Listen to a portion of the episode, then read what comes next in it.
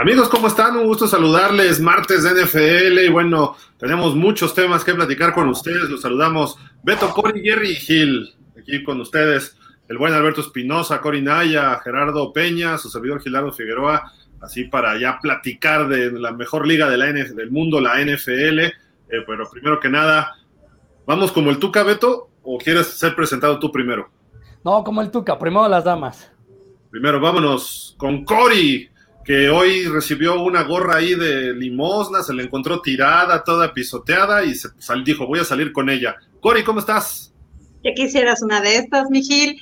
Muy, muy contenta, obviamente. Voy a estar contenta toda la semanita, obviamente. Y es un gusto estar con Beto, Gil, mi Jerry. Y pues lista para hablar del mejor deporte del mundo. Eso es todo. Ahora sí vamos con, hasta el norte de Querétaro, con el buen Alberto Espinosa. Beto, ¿cómo estás? Hola Gil, ¿cómo estás? Un placer saludarte a ti, a Cory, a Jerry. Nuevamente, pues la producción manda y el rating también manda. Vean, tres cowboys y diez personas rápidas. Así estamos entrando. Así somos de exitosos nosotros los vaqueros. Entonces, bienvenidos a una fanzone de los vaqueros de Dallas. Y colado. A ver. Colado. Bueno, déjame saludar a Jerry y ahorita vamos por partes. Estimado Jerry, ¿cómo estás? Un gusto saludarte hasta el, no ahí sí, hasta el norte del, del país. Sí, señor. ¿Qué tal, Gil? Muy buenas tardes, muy buenas tardes, Cory, Alberto, un saludote a los tres. Este, no, pues aquí estamos para, como dice Cory, para platicar del mejor deporte del mundo mundial, el fútbol americano y la NFL. Jerry, no te escondas, pues. Ahí va, ahí va, ahí va. Estamos buscándote ahí todos. ¿Dónde está Jerry? Ah, eso está. Ya quedó igual. ahí está, ahí estás, mira. Hasta se ve que traes una estrella ahí. Hermosa estrella solitaria. Yo nada más les digo algo. No porque toda la gente le vaya o haya mayoría a ciertas personas, equipos, etcétera, significa que sea lo correcto. Nada más, nada más digo. Ya con lo que dijiste nos alabaste, con que todo el mundo le vaya. Oh, gracias. Por eso. Todo el mundo votó por cierta persona. 30 millones votaron Yo no otros 30 millones. ¿Y significa que está correcto? No. No, pero por eso, yo solo voy a decir. Yo a mis águilas de Filadelfia de toda la vida. Yo solo voy a decir algo, y perdón por, mi francés, esos 30 millones que votaron por esas personas pues, están jodidas, yo no. la verdad. Por, todo lo que dijo. Yo vengo verde y gris, como mis Eagles de toda la vida. Invictos y vamos a seguir así el domingo. Pero bueno. Se les acaba este domingo el invicto. Por Dios. bueno, Cori, depende. Escucha mis sabias palabras. Cori, yo, te las escucho con todo cariño y amor, pero créeme que si juega, si juega esta persona. No va a jugar, Dak. Si juega ya le hablé a mi tío Jerry. La vamos a perder. Si juega él, perdemos. Si juega Tony Romo, perdemos. Si juega él, perdemos. Este, solo muy bien. si juega Danny White, a ver. Si juega Troy Aikman, Danny White, eh, Johnson, Michael Irving, eh, Smith, hasta Drew Blexo. Si juega Drew Blexo en Dallas, hasta le ganamos a Filadelfia. ¿Cómo defenderte? El jueves platicaremos de ese partido con lujo de detalle. Ya por último, si oh. metemos a un Salón de la Fama o disque Salón de la Fama, ganador del trofeo Heisman, Pesta Verde que llegó a robar a Dallas, hasta le ganamos a Filadelfia. Ok. buen punto, buen punto. Es más, con Quincy Carter ganan. De acuerdo. De acuerdo. Steve Pelluer ganan. Gary Hogan. Gary Hogan. Uy, Gary Hogan, ¿cómo no recordar ese número 14? Andy Dalton, hablando de 14. Pero bueno, vámonos porque hay, hay temas, hay vida más allá de los Cowboys, afortunadamente, gracias a Dios. hay otro los Cowboys representan una 32 parte de lo que hacemos aquí en pausa de los dos minutos, y ustedes lo saben perfectamente, y, es equitativo. Podemos hablar aquí hasta de Tampa Bay o de Nueva Orleans, que son equipos con poca afición en México, comparado con Dallas o con Pittsburgh o con los Pats, pero a todos los tratamos por igual. Y no me dejarán mentir, porque hoy vamos a hablar de un equipo también muy popular eh, y otro que está creciendo mucho y que está en buen momento, porque ayer se echaron un partido muy interesante los Raiders y los Chiefs. ¿no? Termina 30-29 ganando el equipo de Kansas.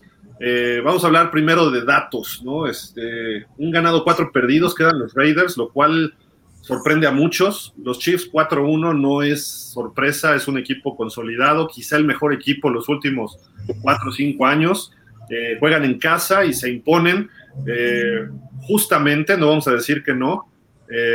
Patrick Mahomes lanza cuatro pases de touchdown, los cuatro con Kelsey y hay datos interesantes de este ala cerrada que quizá, bueno, quizá es el mejor ala cerrada del NFL actualmente. Dice, llegando al juego de esta noche, la menor cantidad de yardas por recepción de un jugador que tuvo cuatro o más recepciones de touchdown en un partido era 93, que lo hizo Marvin Jones en el 2019, 93 yardas. Ayer Kelsey tuvo cuatro touchdowns y tan solo 25 yardas por recepción todos los pasecitos fueron cortos y la mayoría en zona de gol. Y sus cuatro touchdowns fueron pases muy cortos. Y si agregamos a esto otro dato interesante, ¿cuántos alas cerradas? ¿Cuál, fue el primer ala cerrada que tuvo cuatro recepciones de touchdown? Nos remontamos a 1963. Mike Ditka, cuando jugaba con los Osos de Chicago, eh, fue el primero que tuvo cuatro recepciones de touchdown en un partido que apalearon 52-14 a los Rams, esos Rams, y quién sabe quién vaya, eh, el 23 de octubre de 1960. Yo le voy a los Eagles, eh, que conste.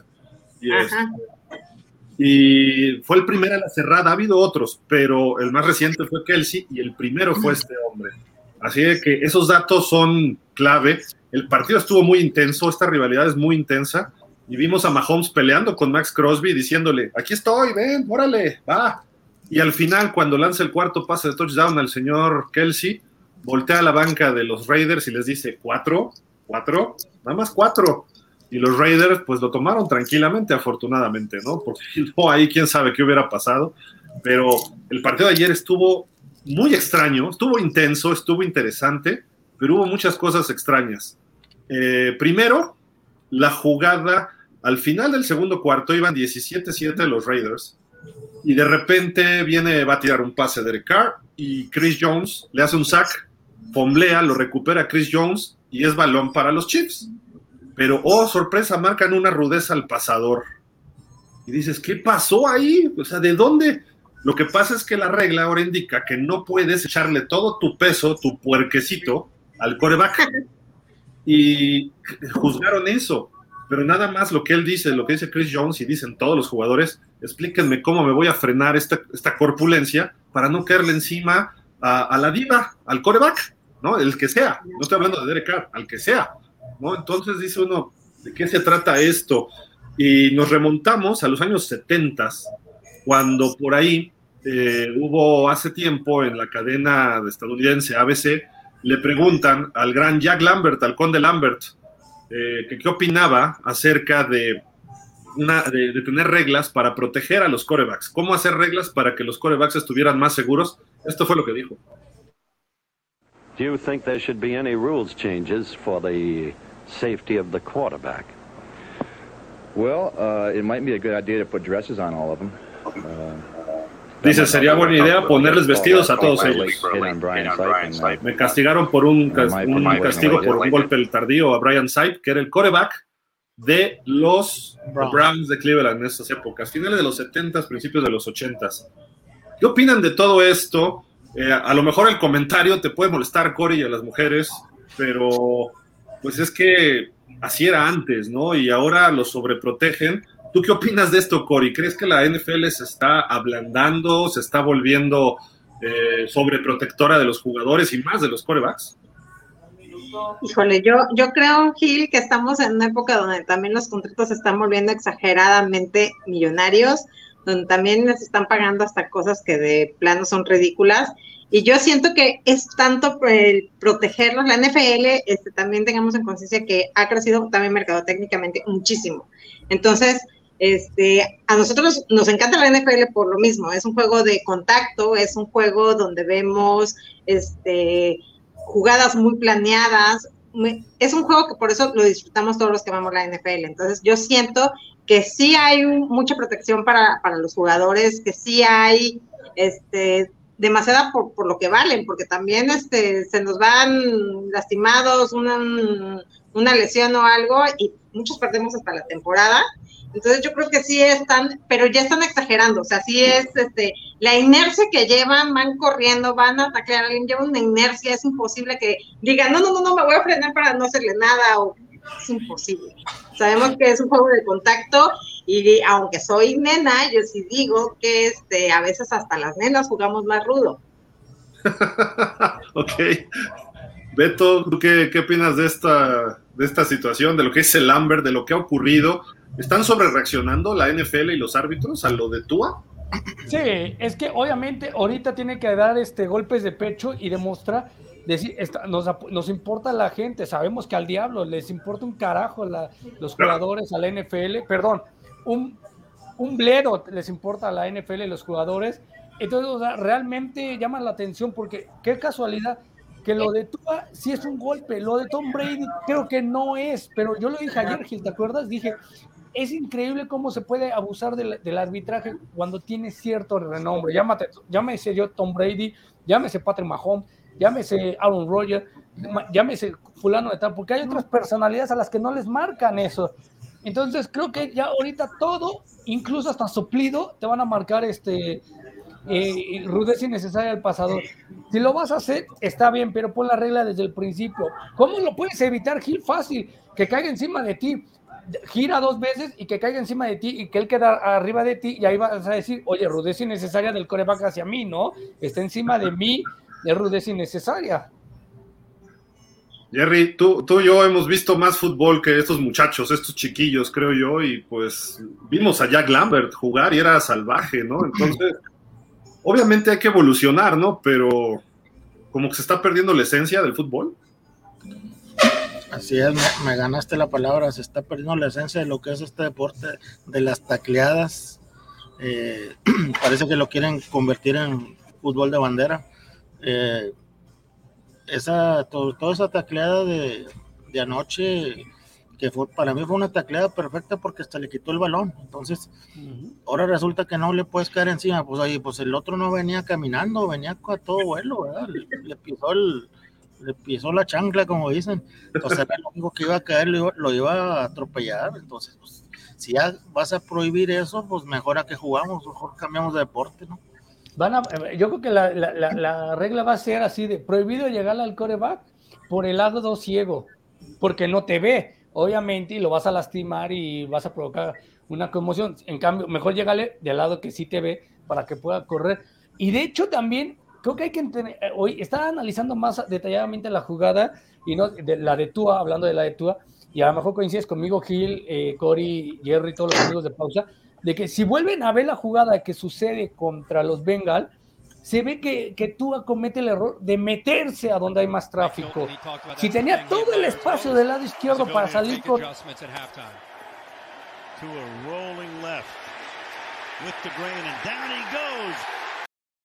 Donde él está, se ve claramente que la yarda 50 del lado izquierdo hacia adelante está vacío corre hacia allá y te barres. Entiendo que era su necesidad de querer lanzar un pase, o a lo mejor que ya no estaba bien porque no había salido correctamente del, protocolo anterior, pero ahí se ve, ¿para qué te vas y te metes a, donde hay tráfico, no? Por así decirlo. Imagínate que muchachos, estás viendo y no ves. Es correcto, estás viendo que para allá no puedes pasar, pues vas y te metes.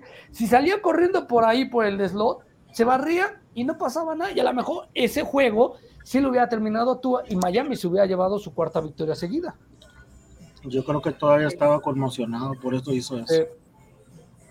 Le, dio, le dio cosa, sin duda. Y la jugada previa, los Bengals, un jugador de los Bengals se le fue a la rodilla y ese sí marcaron el castigo. Esta fue la segunda, o sea, estaba tocado de justo la, la, jugada anterior.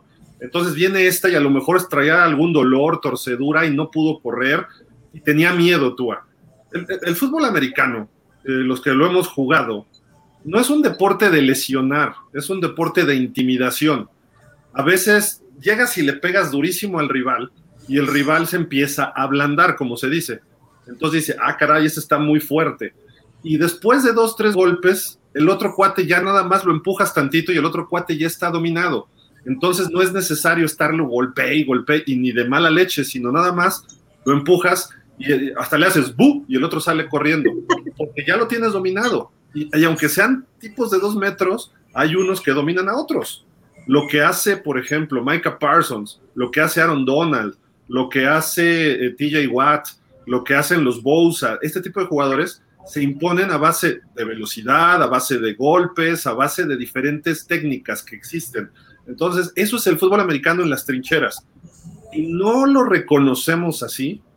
El fútbol americano todo lo vamos a creer que es el Madden. Y eso es el problema hoy en día, que llegan personas que nunca se han puesto un casco y no eh, saben lo que es pelear ahí en la trinchera, en la línea de golpeo.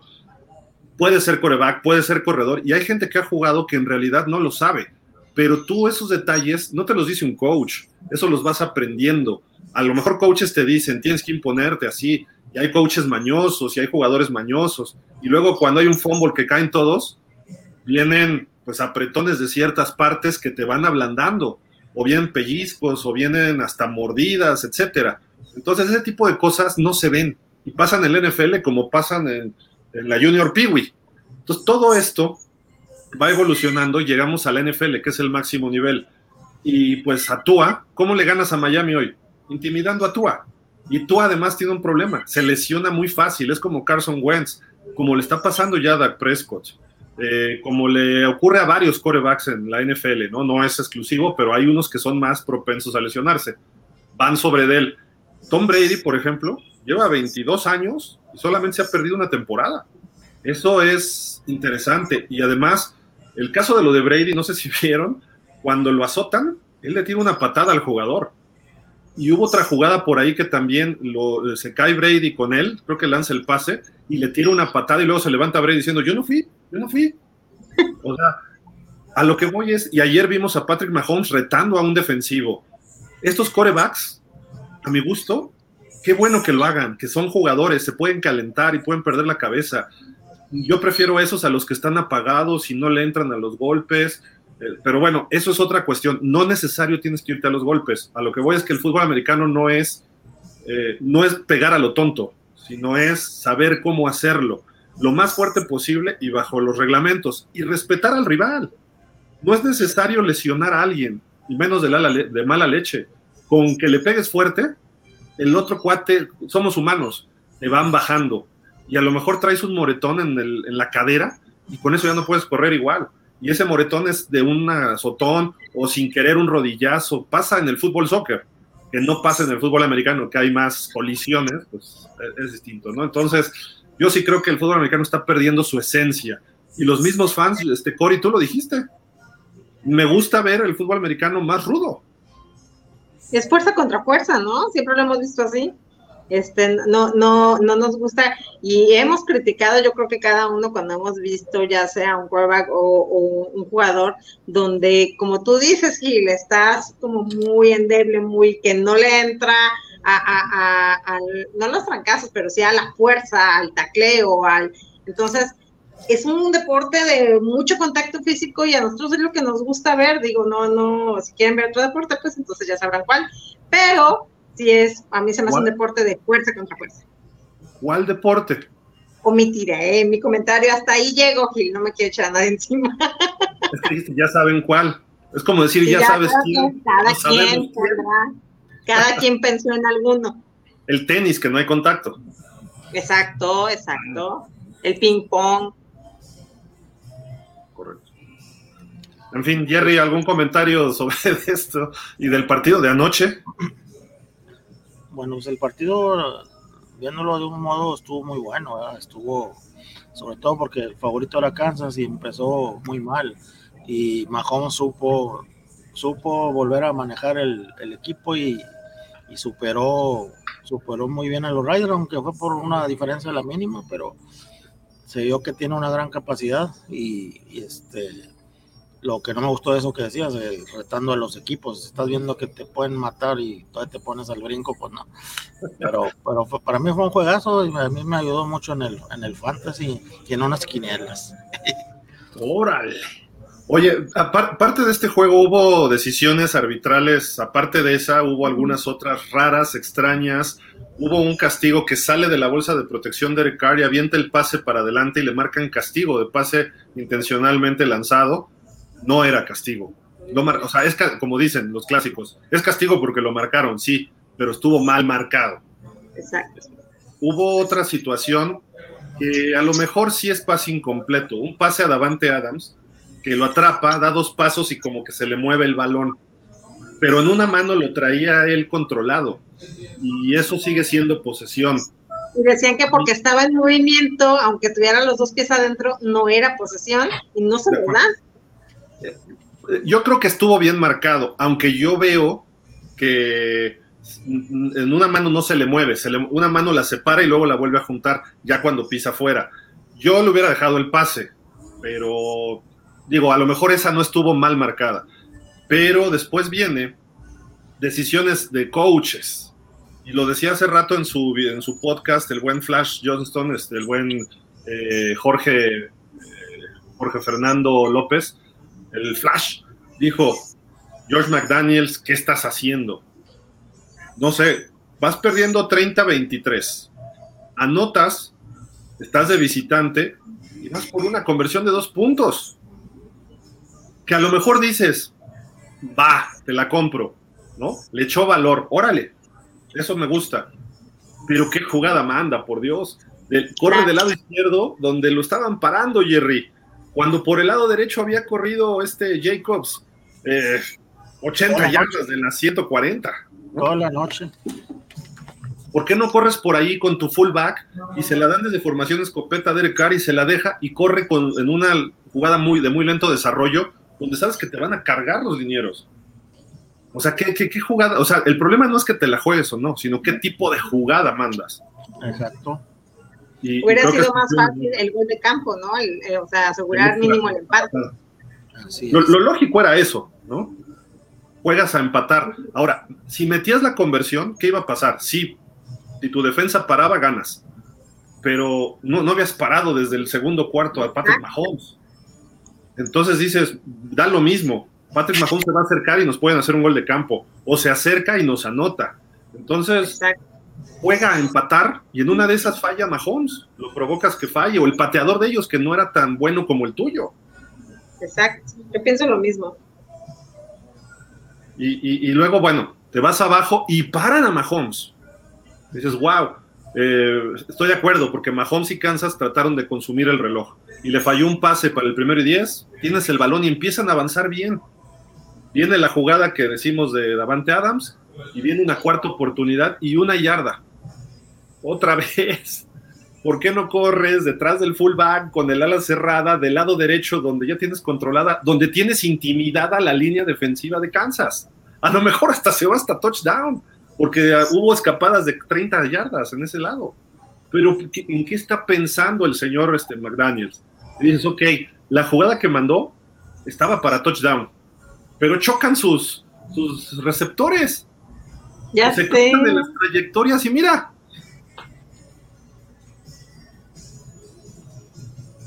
Ay, ni cómo ayudarlos. y pues bueno, ¿qué pasa al final de esto? Pues Davante Adams era la trayectoria larga, él iba a anotar su tercer touchdown del partido y con eso iban a ganar. Y de repente, pues se puso muy loquito este señor. Esto es lo que hizo. Hasta ahí, bueno, es una reacción normal, ¿no? Azotar el casco. Pero va saliendo y vámonos. Adiós, quítese. Y hasta el suelo va a dar ahí un chavo. Bueno, no sé si chavo, no, no alcanzo a ver. Se ve más grande. Dices, ¿qué, qué, qué le pasó por la mente a este cuate? Sí, esa su reacción no fue la mejor. La verdad es de que sí, estoy de acuerdo todavía aventar el casco de enojo, lo que tú quieras, pero ya meterte con la gente que está ahí, digo, todo mundo, para empezar, todo el mundo está viendo. Segunda, este no es la mejor reacción y ya ahorita pues ya creo que hasta pidió disculpas, pero ya para qué, o sea, ya ya lo hiciste, ya no hay, entonces este sí una pésima pésima reacción de verdad. Muy mal, muy mal. Yo creo que se va a llevar una buena multa y probablemente una suspensión, ¿eh? Porque, y, a ver si este cuate, quien sea, eh, pues no pone una demanda eh, por fuera, porque fue una agresión y sin más ni más, ¿no? O sea, el tipo... No lo dudes. ¿Tú lo harías, Jerry? ¿Tú lo demandarías? Eh, pues si fuera de algún equipo que me cae mal, sí. no, pues no, no creo, eh, digo, nunca sabes, pero no creo. Acá no acostumbramos eso. Allá sí. Allá hasta con la mirada te demandan. Pero, pero Jerry, te- te- tú traes, a- ahí traía un aparato, ¿no? Una lámpara o un yo creo que él ni lo vio. y cae, cae mal y tú no eres un jugador, o sea, te pueden lesionar. Este cuate, o sea, que fue con premeditación, alevosía y ventaja. Así es. Yo, yo creo que sí ameritaría una demanda civil o no sé qué sea. Oye, me está agrediendo. Y el tipo ni siquiera se paró, se siguió al vestidor. La disculpa llegó después por Twitter. Ay, no sé qué, ya que le dijeron, oye, hiciste esta babosada y está de trending y saliste en televisión en, en E ESPN. ¿no? Exacto. Yo digo que sí va a haber demanda, ¿eh? Yo creo que no tardamos en enterarnos de que lo demandaron y con justa razón, porque, o sea, no puede ser que cada que jugador se enoje, agarre contra el que encuentra al lado y ya te puedan aventar y que no haya algún castigo, que no haya. Así, Imagínate cuántos van a hacer lo mismo y van a dar de excusa de que no es de ira controlada el hombre. Fíjate, si hay sanciones por cosas que pasan fuera del campo de juego, esto es dentro del campo de juego. Y Exacto. hace dos, tres años fue lo de Miles Garrett, ¿no? Que le quita el casco a Rudolph y lo agrede. Lo habían Sí. suspendido indefinidamente y eran jugadores que incluso Rudolph provoca esa bronca. Eh, aquí este cuate pues, va pasando ahí un, un tipo X con sus cosas de trabajo y ¡pah! que la- Y no fue una acción de juego, ¿no? Que se lo llevaron, ¿no? O sea, le atravesó en el camino según él y yo creo que fue, pero muy, muy, o sea, no tiene justificación lo que hizo, aún se la haya atravesado, no tiene justificación a, a hacer eso y yo creo que sí, lo, lo más prudente es una multa y obviamente yo creo que el tipo se iba a demandar y con justa razón, porque si no, entonces digo, cualquiera va a poder aventar y si no, no hay un castigo ahí, pues todo el mundo lo va a hacer. Entonces, veamos qué pasa con, con, con este hombre que no, no está controlando sus ímpetus y apenas va arrancando todo esto. Y se entiende, ¿eh? Un problema grave es el coach Josh McDaniels, que ha tomado decisiones malas y ayer quizá la jugada, chocar con su compañero, las decisiones arbitrales, que fueron malas para los dos equipos, ¿eh? No, no puedes decir que los árbitros le ayudaron a Kansas. Sí le marcaron mal al principio a Kansas y quizá los Raiders una o dos por ahí también estuvieron mal parejo. Y el, el asunto es interno de los Raiders. Creo que es un equipo con mucha capacidad y no está funcionando, Jerry. Obviamente la frustración se refleja en jugadores como Davante Adams, que está acostumbrado a que todo le funcionaba con este Aaron Rodgers, ¿no? Sí, exacto. Este, pues esto, de hecho todo les estaba funcionando en el primer cuarto, y todo y todo pintaba para ser la sorpresa de la semana y este, pero pues se, se volteó todo y Mahomes hizo de las suyas y, y este y apretadamente ganaron, pero pues era lo que más importaba la victoria y eso pues le duele mucho a los Raiders y a sus aficionados. Eh, fue un golpe fuerte. Ahorita vamos a ver las estadísticas. Nada más un dato más. Espero que no se me enojen todos los Raiders que nos vean. Eh, son datos, son datos. No, no estamos diciendo nada. Y esto salió en un tweet de Opta Stats. Dice, hoy los Raiders esta noche tuvieron un corredor de 150 yardas en Josh Jacobs, un receptor de 100 yardas en Davante Adams. No entregaron el balón y no realizaron más de dos despejes en todo el partido. Es el primer equipo en la historia del NFL que hace todo eso en un partido y aún así pierde. O sea, increíble lo que, lo que ocurrió, ¿no? Obviamente cometieron esos errores y les costaron, ¿no? Pero hace dos, tres semanas iban ganando en casa 20-0 o una cosa así sobre Arizona y les vino de atrás y les ganó. Y ahora van 17-0, vienen de atrás los Chiefs y les ganan. O sea, ¿qué les pasa a ellos? Eso es cocheo, ¿no? Sí, sí total. Cocheo, hacer ajustes y algo pasó ahí. Tienen que saber cómo ponerle el pie en el cuello ya para acabar a los otros equipos. Y, y, me sorprendió, Cory, que estaban corriendo muy bien el balón. Y con eso normalmente te consumes el reloj, desesperas al otro equipo, aunque estés de visitante, y silencias un poco al público, ¿no? Y no lo pudo hacer Raiders después, tuvieron que ir al aire, y cuando corrieron otra vez, les funcionó. Sí, sí, sí, ahí, ahí como, como estamos mencionando, el mal cocheo, este, la verdad es que Raiders sí tenía para ganarles a, ayer. Yo, este, lo, lo que vi, la, la, primera parte que vi, este, fue muy buena. Yo, de la verdad es que por un momento sí pensé que Raiders ganaba. Este, pero sí el cometer varios errores, el mal cocheo, algunas decisiones no bien tomadas, por ejemplo, eh, eh, el no empatar, el, irse este, por, ese punto extra y todo. Entonces, son como que malas decisiones que si haces el conjunto, aunque tengas todo a tu favor en estadísticas, que no, no soltaste balón, hay muchísimas cosas que están a tu favor, pues no las aprovechas. Y a fin de cuentas, pues es el resultado que vimos ayer de realmente un juego tan bueno, pero también no le puedes dar tantas oportunidades a alguien que es liderado por Mahomes, que sabemos que él puede desde un marcador muy malo donde ya lo estamos dando por perdido, puede retomarlo y ganar el juego como lo hizo ayer. Sí, correcto. Pues bueno, vamos a cerrar con este partido. ¿O quieren agregar algo más de Kansas y Chiefs y Raiders, perdón? Pues que ya no se enojen, ya. ¿Quién se enojó? No, pues ya andan aventando ahí gente, no, no lo hagan. es que estamos en guerra, el mundo está en guerra, por eso todo el mundo está ahorita muy loco en general.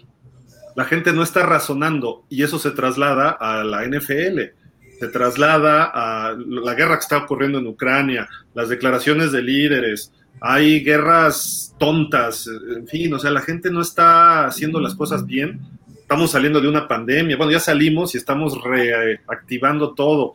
Eso se refleja en la NFL y se refleja en los jugadores. Y después de la lesión de Tua, viene la sobrereacción de la misma liga, árbitros, y ahora no saben ni qué marcar ni cómo.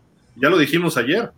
De repente el quarterback de Miami lo taclean en la primera jugada, Teddy Bridgewater, y lo sacan y lo mandan a protocolo. Si hay un golpe en la cabeza, se levanta, habla con el árbitro, sale caminando bien, no muestra ninguna señal de, estar mal, te va a la banca y le dice, no, vete al vestidor. Se va al vestidor, le hacen las pruebas, todas positivas, ni bueno, todas negativas, pues, hablando en términos médicos, pero no lo dejan regresar al juego. Y dices, a ver, el tipo estaba mucho mejor que Tua y a Tua regresó. A lo regresaron a Tua. Y a, no solo a Tua, a otros jugadores de Cincinnati, de Gigantes, de varios en el mismo juego, ya en el cuarto cuarto, anota el receptor este Berrios de los Jets. Y llega un jugador de Miami, se lanza a la zona de anotación y llega el de Miami, se lanza y choca en casco contra casco. Cruza el plano y todo cae. Se trata de levantar y se queda Berrios así. Se quita el casco, se queda con una rodilla en tierra. sus compañeros se le quedan viendo y nadie se le acerca. Y de repente se levanta así con cara como que ¿dónde estoy?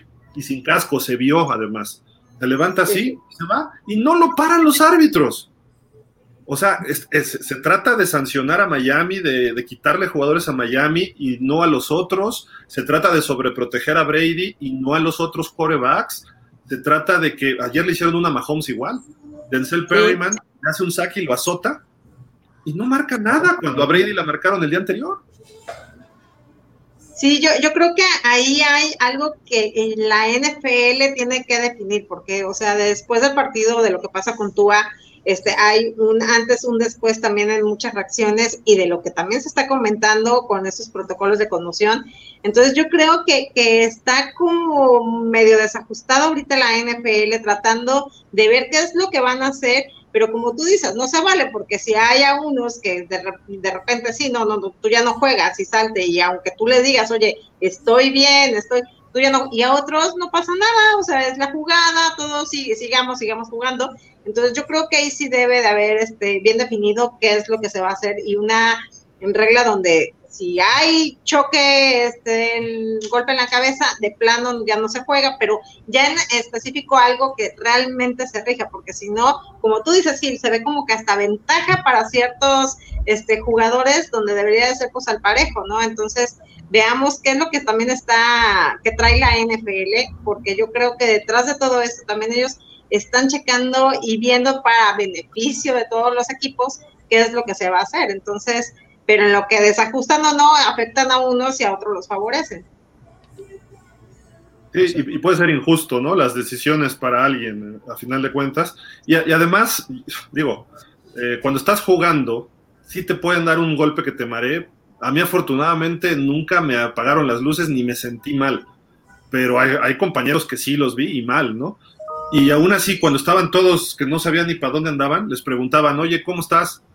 Bien, bien, coach, yo voy de regreso y los ojos uno para acá y otro para allá. Eh, de verdad, y estaban viendo, el coach estaba de este lado y ellos viendo para acá, o sea, cosas así que dices, oye, a ver, cálmate, siéntate, ponte hielo, relájate, porque es, es como el típico, la típica broma, ¿no? De que esté el compadre, están entre compadres este, tomando sus, sus cubitas y de repente, obviamente, en sus vasos tequileros de los Dolphins, ¿no? hay, que, hay que decirlo, este, están ahí echando sus drinks, ¿y qué pasa? Pues de repente, ¿cómo estás, compadre? No, hombre, yo a yo manejo, no, yo manejo. Y están igual de jarras los dos y mal. Entonces, si necesitas una tercera persona que les diga, no, tú no puedes hacer esto al jugador. El jugador siempre va a querer regresar. Entonces, a lo mejor lo de Bridgewater, vamos a ver qué deciden, ¿no? Pero resulta que Bridgewater no va a poder entrenar sino hasta el viernes, cuando pase los protocolos de la semana, porque como perdió el partido y lo sacaron, entonces los nuevos protocolos dicen que hasta ahora, hasta el viernes, va a poder entrenar. Están afectando a Miami para su siguiente juego, porque Tua no va a regresar en esta semana. Quizá en otras ¿Se, ha dicho algo, algo Gil, de, de, de tú a tú que eh, obviamente estás más cercano a esto? ¿Se ha dicho algo acerca de cuándo regresaría? ¿Se hay una posibilidad de que regrese? ¿De cuánto tiempo llevaría el regreso de Tua? Mira, lo, lo, los médicos han dicho que un, cada persona reacciona distinto, ¿no? Si a mí me conmocionan, te conmocionan a ti, conmocionan a Jerry, a lo mejor Jerry se recupera en una semana y ya está al full a lo mejor tú te tardas dos semanas y a lo mejor yo me tengo que retirar, ¿no?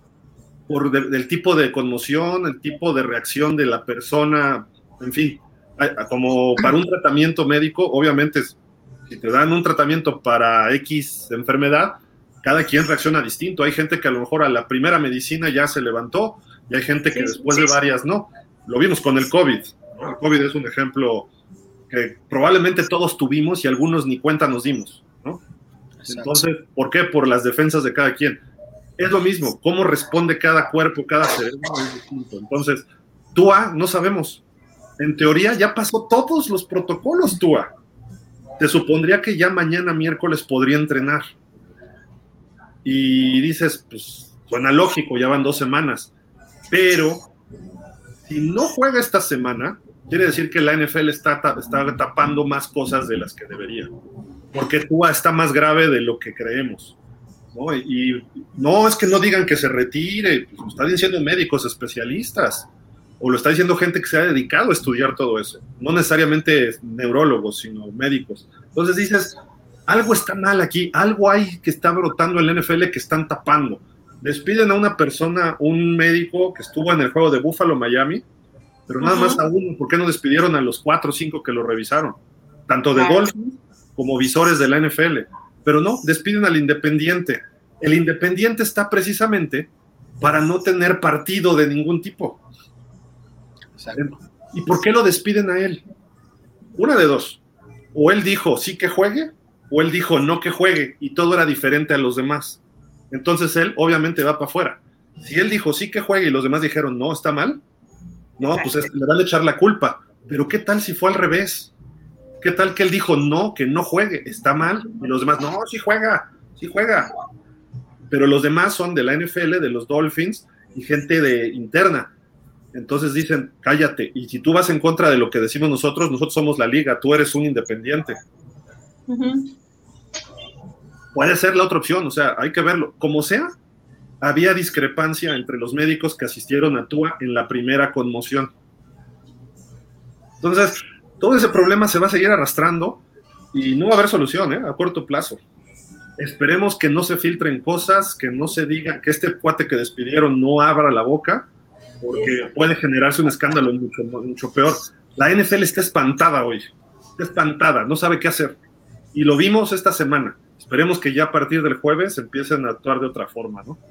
Sí, porque Árbitro, estás de acuerdo que, que este silencio de, de Tua, porque por lo regular todos creo que tenemos noticias a la semana, saben que sí, le van a dar dos semanas, este, en tres semanas ya vuelve, pero este silencio que se ha hecho alrededor de Tua te hace pensar, pues obviamente muchísimas ideas de lo que este, puede estar pasando y una de ellas es de que realmente haya recibido este, algún daño ya permanente y, la, y que la NFL no emita algún comunicado y todo, yo creo que todos es lo que estamos esperando, saber si tú este, vuelve en dos o tres semanas cuando por lo regular sí te lo menciona, te hace saber cuándo regresa un jugador o cuándo no. Entonces, es, este silencio que, que, realmente está emitiendo la NFL, yo creo que a todos nos está poniendo como foquitos rojos, esperando que no sea algo que sea muy permanente y como tú dices, tal vez el, el, este doctor, el que corrieron, este, esté diciendo, pues yo voy a hablar, voy a decir, y que esto se vuelva un circo mediático,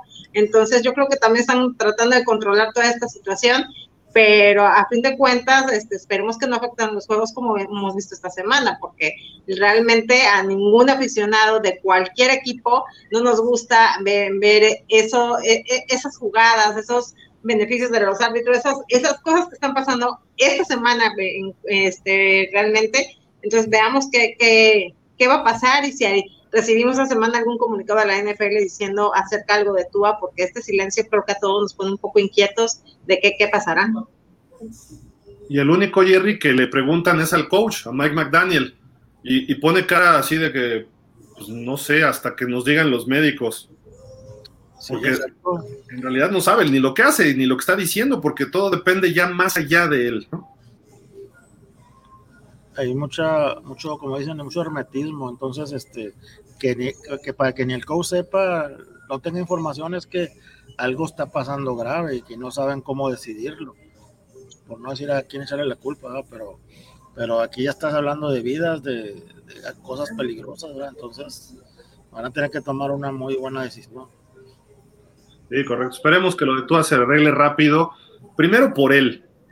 Eh, después por la NFL y por los Dolphins, ¿no? Porque de por sí nos ha ido mal en muchos aspectos y desde que vino lo de la lesión de Tua, los tweets empezaron. ¿Por qué no somos una franquicia normal? ¿no? Varios tweets ponían así. ¿Por qué siempre nos pasan estas cosas? Y, y tienen razón. Está mal administrada. Digo, ustedes se pueden quejar de Dallas, pero Miami está peor. O sea, Jerry Jones no permite que le ocurran estas cosas. A lo mejor él quiere, tiene otras ideas, ¿no? Pero no le pasan estas cosas simples. Lo simple no le ocurre a los Cowboys, no le ocurre a Pittsburgh, no le ocurre a Nueva Inglaterra, no le ocurre a los Rams, las franquicias que están bien manejadas. Miami no es un... No hay, timón, no hay timón. Ese es el problema. El dueño no le sabe. Tiene dinero y todo, pero no le sabe a este business y no ha contratado a la gente, no, no, ha dejado trabajar a la gente como debe también. Pero en fin, eso lo platicaremos al rato en Dolphins México Fins Open, el show de los Dolphins y muchas otras cosas, porque sigue ya viendo otro partido para ellos esta semana muy fuerte. Pero, ¿qué les parece si vemos algo rápido del domingo por la noche?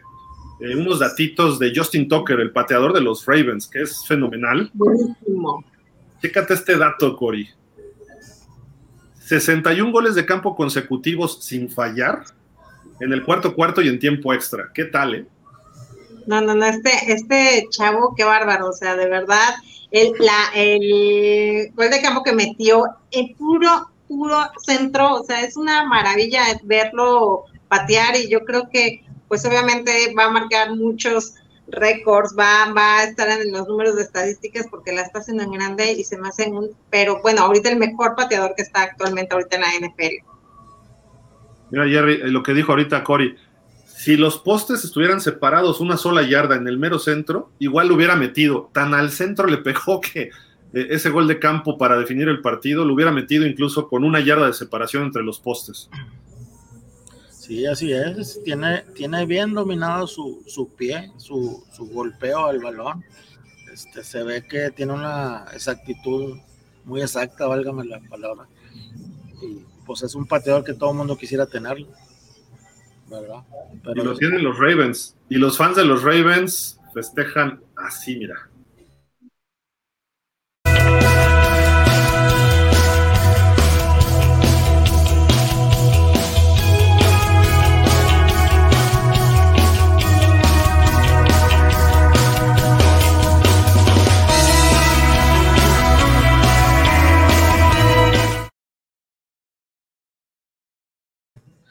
Así bailaba yo en los ochentas. y con todo el bastón, el viejito, qué bien baila, qué bruto. Yo, yo ni en mis años mozos bailaba así. No espera, yo hago eso y al día siguiente no me levanto, o sea, no,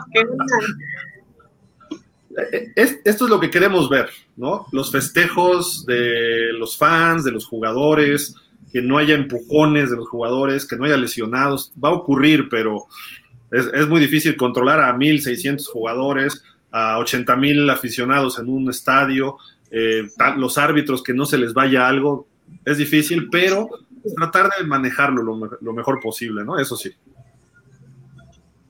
Y también hay, hay, algo hablando de los aficionados, ¿eh? aquí lo tenemos, nada más déjame encontrarlo. ¿Dónde quedó?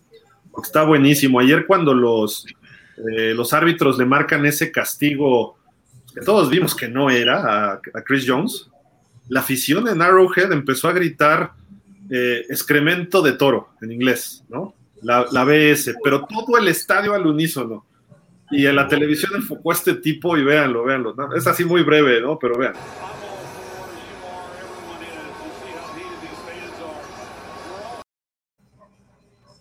Sí, lo vi anoche. Se le salen las venas al chavo. O sea, pobre cuate, estaba tan enojado que estaba. ¿no? Yo así me pongo cuando pierdo en el fantasy, nada más, pero. De lo que te voy a decir, Gordo McCarthy ve, así como se pone él, me pongo yo. Evita eso, evita eso, Gordo McCarthy. Así las venas. Somos muchos.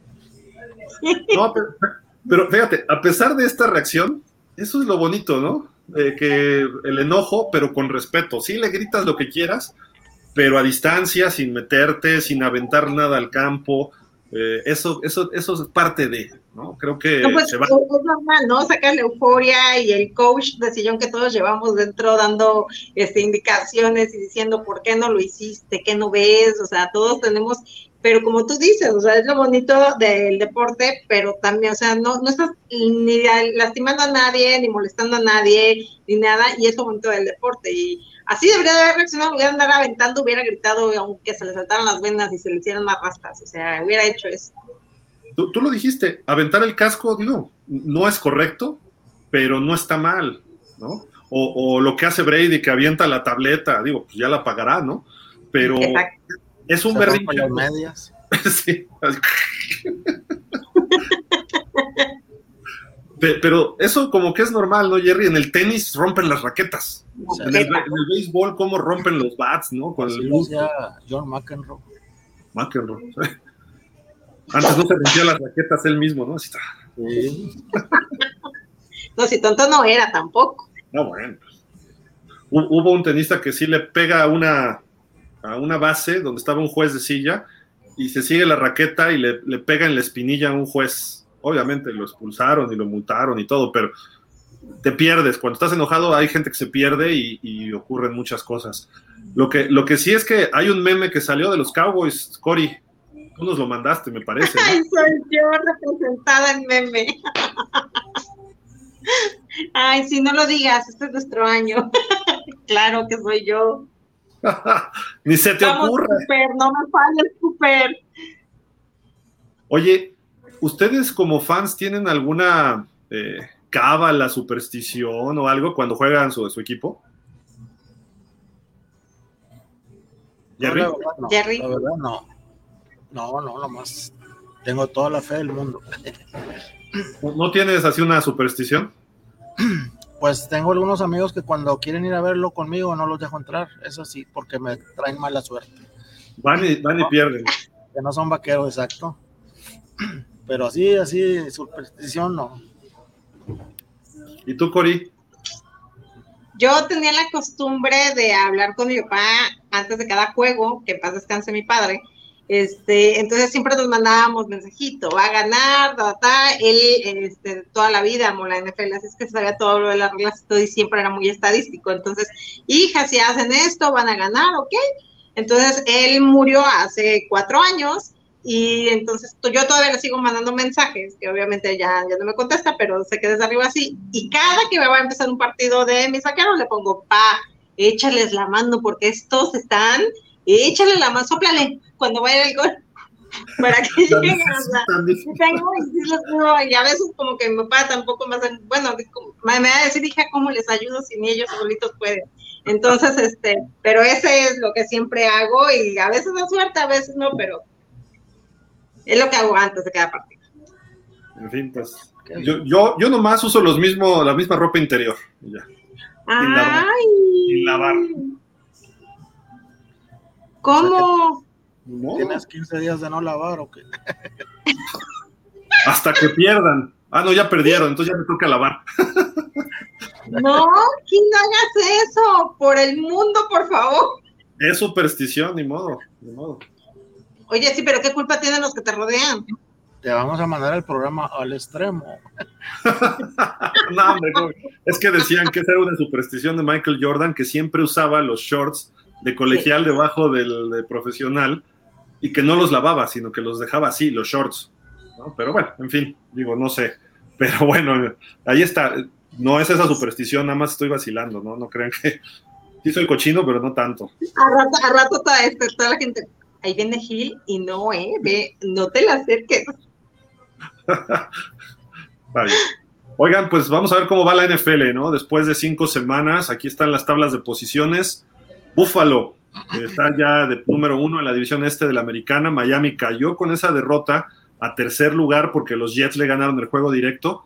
Y sorprendentemente los Pats están en cuarto en esta división este de la americana. Que Está, está- a final de cuentas están a dos juegos los Pats de Buffalo, ¿no? Está muy apretada. Vamos a ver qué, qué se da a partir de esta semana. Si quieres, Cory, platícanos tú de la norte de la americana. Ok, espérame, deja, deja en foco que no, no, ahí aquí está. Son Baltimore Ravens, tres. Sí, no, ve, no veo, aunque no lo crean. Este, los Ravens 3-2, iban 2-3, los Bengalís 2-3 y para, híjole, para muchos, yo creo que es una temporada muy, muy larga, pero los Steelers 1-4. Creo que va a ser una temporada muy larga para los Steelers porque la verdad es que lo he visto en los juegos y no le veo por dónde, chicos, ¿eh? Sí, de acuerdo. Está, está complicadón. Jerry, ¿nos platicas qué del sur de la americana? Ok, ok, la del sur, este, pues está relativamente, no está apretada, está floja. El, el, el mejorcito, pues son los, los de Tennessee con tres ganados, dos perdidos. Luego sigue Indianapolis con 2-2-1, Jaguares 2-3 y ya muy lejos los Tejanos con solo partido y un empate. Aquí todavía no está para nadie, faltan muchos juegos y, y ahora podría yo, en mi opinión personal, sería como la, la división más débil de la americana. Sí, creo que eso, eso se ve ahorita así, ¿no? Pero fíjate que los Jaguars no están jugando tan mal. Eh, y los Tejanos ya le ganaron. Entonces dices, bueno, eh, Indianápolis a ver si ya despierta, por Dios, ¿no? Porque si andaba muy... Sí, mis, titanes de toda la vida ahí van. Bueno, les, les platico de la oeste de la americana. Ahí está Kansas junto con Buffalo eh, con 4-1 y juegan esta semana, ¿eh? Juegan en Kansas. Va a ser el partido, es el Super Bowl adelantado. Lástima que sean de la misma conferencia, porque creo que estos dos equipos están mejor que los otros 30 de la liga, ¿no? Eh, lo vimos el año pasado en el juego de playoff. Creo que Buffalo trae a, este, hambre de ganar ese partido y va a ser para, eh, pudiera ser el partido que defina eh, algún criterio de desempate al final de la temporada y el jugar en casa. Y para los Ajá. Bills es más importante. Como favoritos tienen que ganar. Kansas obviamente en casa debe ser favorito, pero los Bills están obligados para empezar a demostrar que son de verdad. Luego vienen los Chargers que de repente dan una buena, luego no tanto, están empezando a despertar. Vamos a ver si toman ritmo, ¿no? Los Broncos que están aletargados, pero tienen dos ganados. ¿Cómo? No sé, pero ahí tienen dos ganados. Y los Raiders, que creo que es mejor equipo que 1-4, eh, lo vimos anoche, dio mucha batalla a Kansas. Le vienen como cinco o seis partidos más fáciles. Des- Descansan esta semana, ya vienen los primeros descansos. Y después vienen partidos que en teoría los Raiders deben ganar si- sin problema. No, no, no digo sin problema, pero deben ir ganando porque son mejor equipo. Entonces se puede apretar todavía esta división más. Y si por algo Buffalo le gana a Kansas, agárrense porque se va a poner muy buena como se esperaba originalmente, ¿no? De esta división. Ori, platícanos de tu división, de la este, de la- de Cosa la- maravillosa, me tenía que tocar a mí, lo sabía. Bueno, pues tenemos a las Águilas de Filadelfia con un 5-0 que hasta aquí, muchachos, ya se les acaba lo invicto, porque van con mi poderosísima estrella solitaria que va 4-1 y este estos dos van a tener un encuentro el domingo, así que va a ser un partidazazo. Los Gigantes de Nueva York, un 4-1 y los Commanders 1-4. para muchos de, este, decían que era una de las más flojas, que, que, pero creo que ha sorprendido que este vayan con estos marcadores y cada vez está cerrando más y creo que va a ser una muy, muy cerrada pelea este, entre, todos, entre toda mi división. Entonces esperemos obviamente que nuestros Cowboys lleguen de líder y ahí se queden y, este, le ganemos a, las Águilas de Filadelfia. ¿Nuestros Cowboys? Nuestros Cowboys, porque tú también le vas a los Cowboys. Tienes un Cowboy dentro de ti, yo lo sé. Yo ni mi apellido Jones. ¿No? Ni nada que ver con ese equipo. Lo único que me gusta de ese equipo es su uniforme. Ya, se acabó. Ah, qué bárbaro. Oye, pero fíjate que dentro de, esa división, vean, 5-0, 4-1 y 4-1. Y hoy en la mañana le preguntan a Ron Rivera, que es el coach de los Commanders, o de los Commandanskins, o los Red Commanders, como quieran llamarles, y le dicen, ¿cuál es la diferencia de esos tres equipos con Washington? Y esto fue lo que contestó. El quarterback. Cuando un head coach ya critica abiertamente a su jugador o a sus jugadores, aquí ya se rompió algo que no se va a volver a armar. Una de dos. O Carson Wentz se pone las pilas y responde y empieza a jugar enormidades, o este equipo se va a ir hasta el fondo. Una de dos, no hay, no hay otra, ¿eh?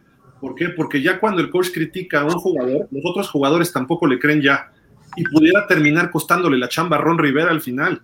Porque un coach no debe pisotear a un jugador de esa forma, públicamente me refiero lo puedes zarandear en el vestidor y regañarlo y decirle y exigirle, pero ya cuando vas a los medios y lo expones así, creo que ahí ya hay algo que no se va a poder eh, pegar de nuevo, ¿no? Es como un vaso que se rompió y ya no hay, ya no hay forma de que, de que se vuelva, eh, a lo mejor lo puedes pegar, pero ya no le puedes vaciar agua encima, ¿no? Eso creo que así va a pasar con el equipo de los Commanders. Lástima porque Ron Rivera es buen coach. Creo que Carson Wentz, bien coachado, pudiera sacarle algo, pero en fin, no, me gustó esa declaración de Ron Rivera, que se me hace buen coach, pero pues así ocurrió. Jerry, platícanos de los vikingos de toda la vida que le vas. Ok, mis vikingos, este, de toda la vida, los que nos regalaron el Hail Mary, eh, pues aparentemente van muy bien con su 4-1 y le sigue pegadito los, los Packers de Aaron Rodgers y abajito. De toda la vida de Jim de toda la de Hill. Este, luego sigue Chicago, que no, no levanta, y los Leones con un 1-4 también medio engañoso porque juegan bonito, nada más que pues no ganan. Aquí lo más, pues lo más seguro es que, que esté la pelea entre vikingos y empacadores, pero yo creo que, que los vikingos van a, van a, van a quedar en primer lugar, así como van ahorita, van muy bien. Fíjate que Green Bay también trae problemas de vestidor, ¿eh? lo de Rodgers con Jerry Alexander. Eh, Chicago, pues está Justin Fields contra el mundo. Y tú lo dijiste muy bien, no sé qué opinas tú, Cory. Detroit, se ve un equipo peleador, se ve un equipo que está mucho mejor entrenado, pero no ganan. La semana pasada sí se evidenció Nueva Inglaterra, ¿no? Pero en general lo demás se ha visto bien. Sí, la verdad es que Detroit también se me hace un muy buen equipo, me gusta cómo juegan y sí, la verdad es de que para esos números deberían, para el equipo que, que, yo veo jugar, la verdad es que deberían ser otros, pero esperemos despierte y ya empiecen a cosechar puntos, porque si no, creo que van a estar muy abajo de la tabla. ¿Voy yo, verdad? ¿O vas tú, Cori? ¿Vas tú? Ah, voy yo. Vámonos con la división de Tom Brady con mis bucaneros de toda la vida.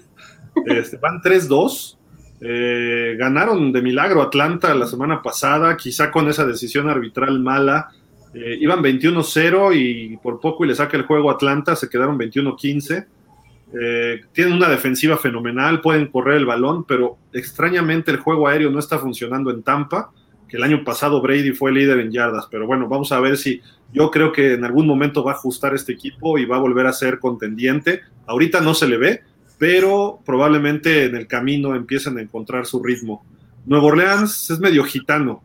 Y le ganó a Seattle un partidazo y de repente, eh, como que dices, no se le nota, le falta algo. Pero ahí va 2-3, no está lejos y si se enracha este equipo, tienen talento todavía, está Camara, está Jarvis Landry, Michael Thomas, ya sea Jamis Winston o Andy Dalton, creo que pueden, eh, pudiera ser una sorpresa en playoff los Santos, creo yo, pero todavía falta mucho para eso.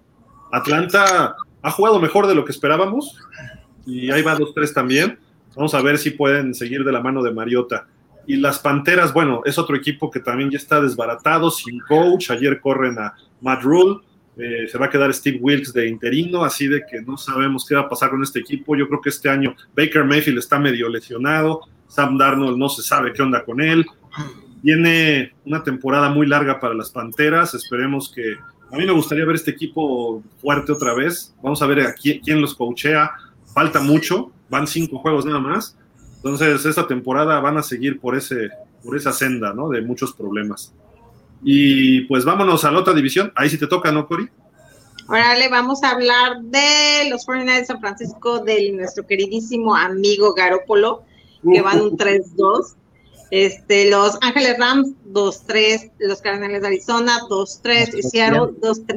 Se ve muy, muy apretada esta división y la verdad es que yo creo que va a ser así no, no se va a decidir hasta último momento, porque la verdad, espero yo que Los Ángeles Rams, este, la verdad es de que, que, mejoren, y también a mí me gusta mucho ver a Arizona jugar, y la verdad es de que siento que, que están desinflados los carnales, pero sí es, siento que va a estar muy peleada esta división, y pues ver qué, qué pasa también si pues San Francisco este, levanta más, si Garópolo nada más es, vende espejitos y después van, van para abajo.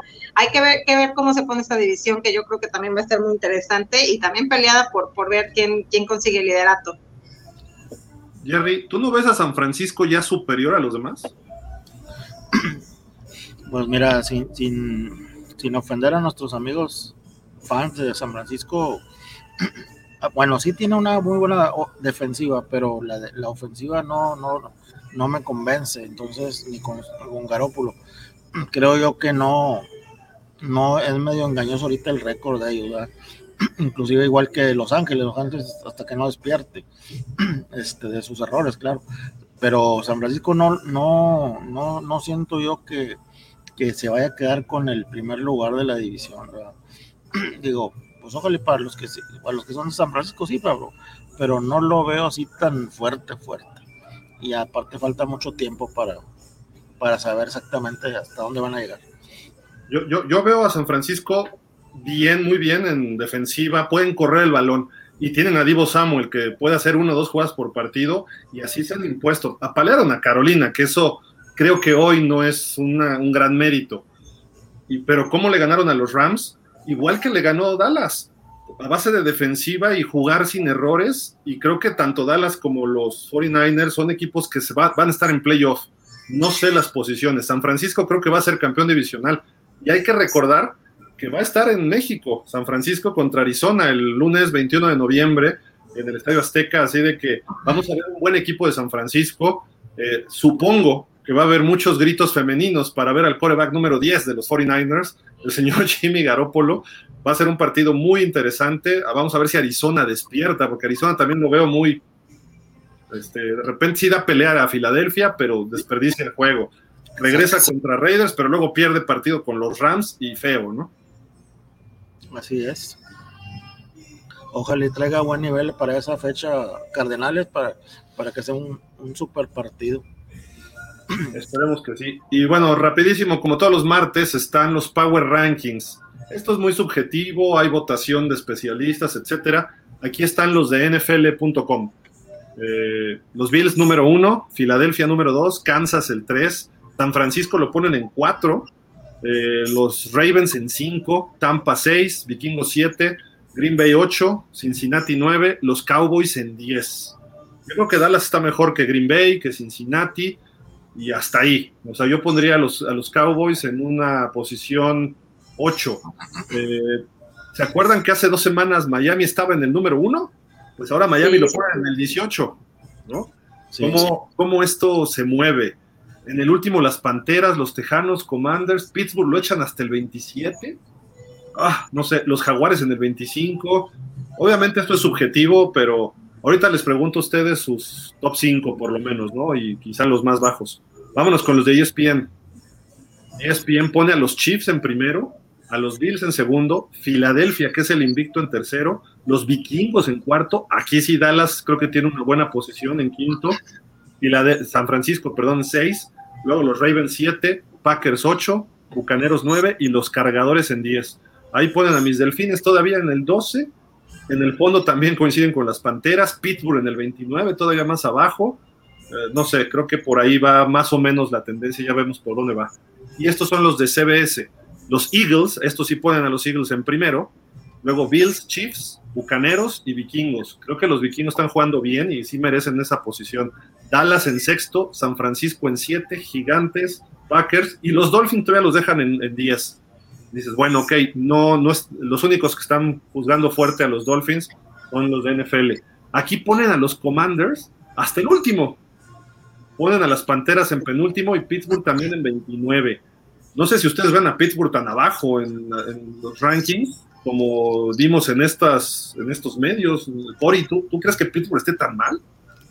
Tan, tan, tan abajo no, ¿no? Yo, o sea, sí, yo creo que todavía pues, Washington, este, las Panteras, sí están muy por debajo todavía de, Steelers. No, no lo veo tan, tan abajo. Obviamente no están en, en, una muy mala racha y pasando por un mal momento los Steelers, pero no para ponerlos en el sótano de, todos, ¿no?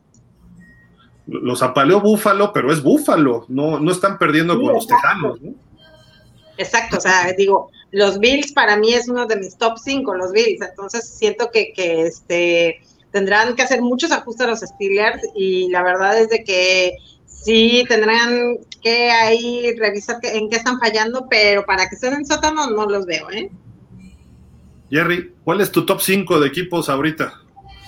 Eh, pues, eh, así como dijo Corey, el, Búfalo es el, creo yo, que tiene ahorita mejor nivel.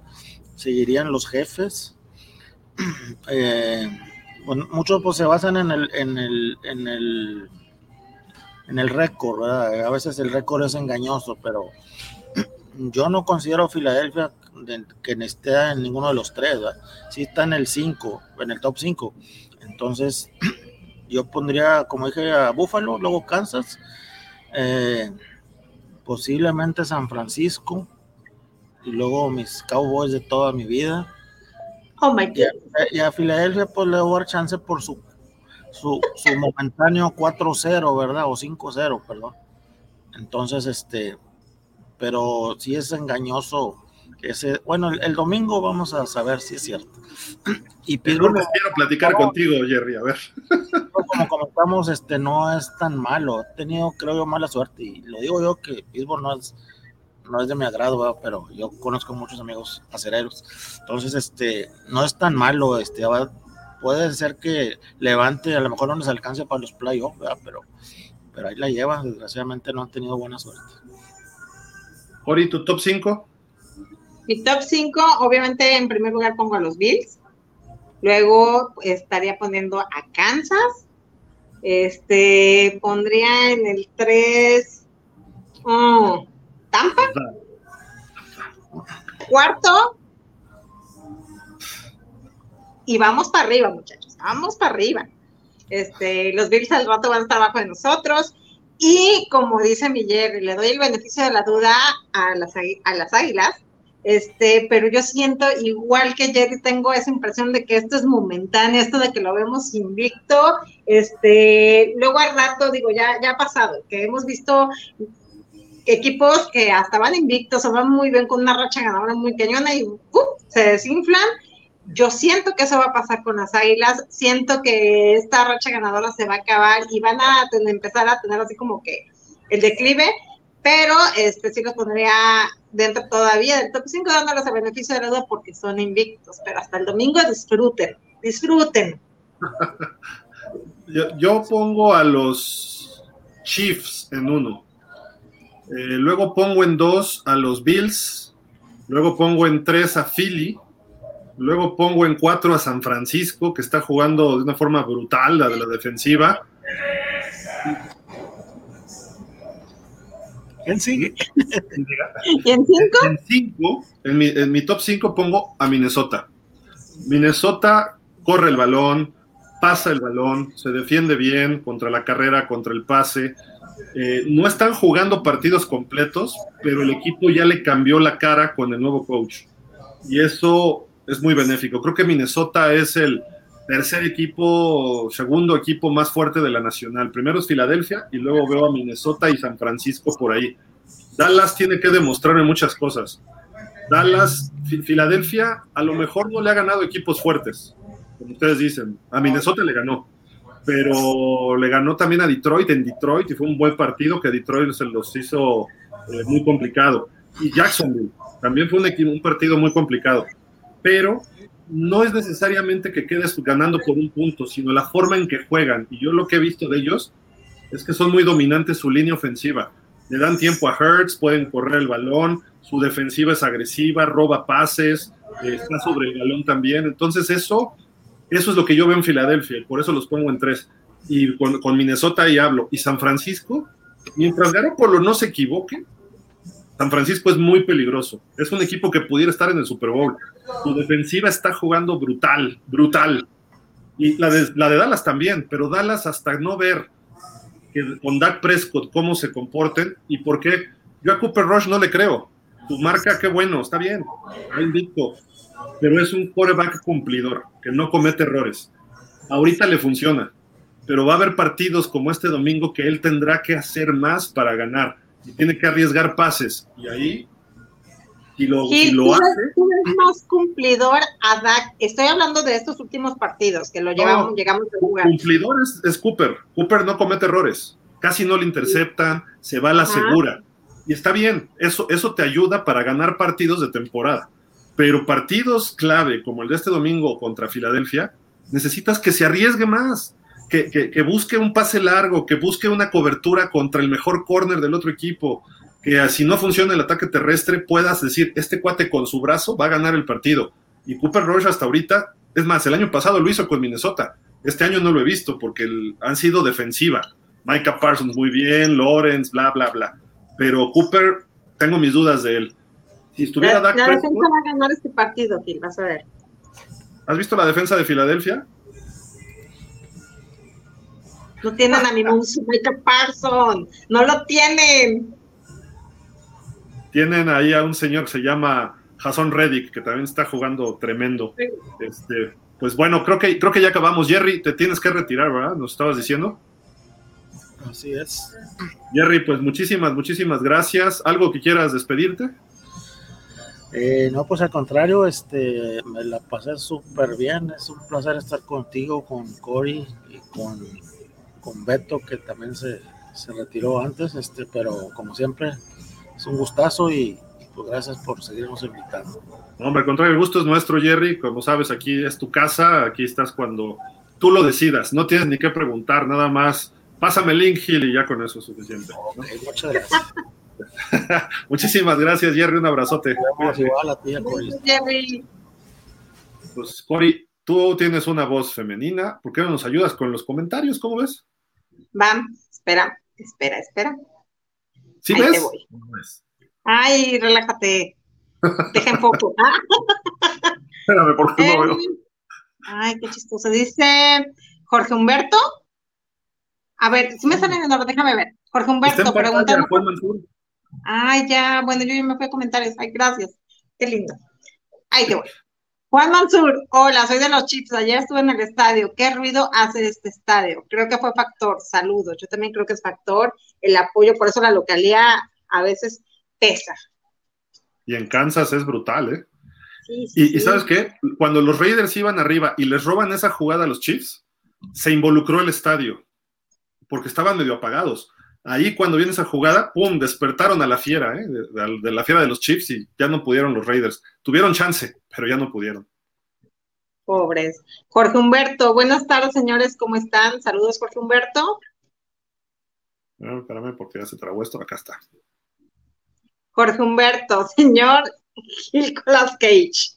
¿Qué hay de la investigación que pidió los Dolphins? Porque después del video de la supuesta conmoción de Teddy y que lo retiraron todo el juego y que nunca se perdió el par. partido, me imagino. Sí. Es que se corta luego los mensajes, este, no, no alcanzan. creo que acá sigue, espérame. Que nunca. Por supuesto, protocolo de conmoción. Imagino que el partido, por lo del protocolo de conmoción, quiero creer que lo que nos dice Humberto. Eh, pregunta de la investigación. La investigación dice que todo se aplicó bien el protocolo. Eso es lo que dice la NFL y la Asociación de Jugadores si estuvo bien, ¿por qué despiden a un tipo que estuvo ahí metido? ¿Este cuate va a decir algo? ¿Lo corrieron porque iba a decir algo? Ah, deja más dudas que certezas eh, lo, que, lo que dijeron. ¿Y por qué cambiaron los protocolos si ese protocolo no eh, era bueno? Ah, porque no funciona. Ah, entonces estás aceptando que el protocolo, o sea, el protocolo se hizo bien, pero no era suficiente. Ok, te la, te la compro. ¿Por qué corres a alguien? ¿Por qué tú no estás Siento que hay algo detrás. Porque todavía ni siquiera nos han dicho si tú va a volver a jugar y en cuánto tiempo, porque digo, ya pasaron dos semanas y yo creo que ya puedes tener una idea, ¿no? De, de, de, lo mal o de lo bien que está Tua. Y el que no haya ningún comunicado y que hayan corrido a este hombre, quien, yo siento que hay algo detrás ahí.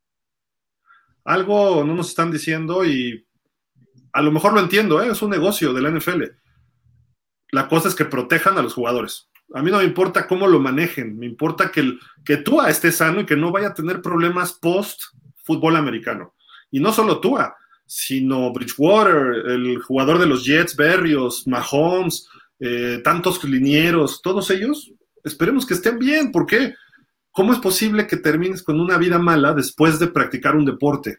Nunca te lo imaginas. Te imaginas que te puedan romper una pierna, y lo dijo Burrow te puedes imaginar que la rodilla te revienta en los ligamentos, eh, pero no te imaginas que, te puedes imaginar conmociones, pero no te vas a imaginar que la consecuencia de las conmociones después tengas enfermedades este, antes de tiempo, como Alzheimer, eh, demencia senil a los 45, 50 años, que tengas este, dolores de cabeza, que tengas, eh, sientes que te están persiguiendo, este, mil cosas, mil cosas, que desconozcan a sus esposas y las quieran matar o golpear ¿Por qué ha pasado? Mark Ripien ha atacado dos veces a su esposa y dijo, es que no, no sé, de repente veo que es algo malo. Y digo, este, no, no es posible que le ocurra eso a una persona, ¿no? Es como si estuviera en calidad de drogado, ¿no? Exacto. Jorge Humberto, el fútbol americano que me enseñaron fue tacleo, golpe, fuerza contra fuerza, estrategia, la tercera ley de Newton y claro, estrategia, disciplina, condición física. Ay, perdón. Ok, eh, Jorge Humberto, el fútbol americano es el coyote, Basam, el perro ovejero, mientras enfrentas a tu rival es fuerte, hasta violento, pero terminando le das la mano a tu rival y te vas.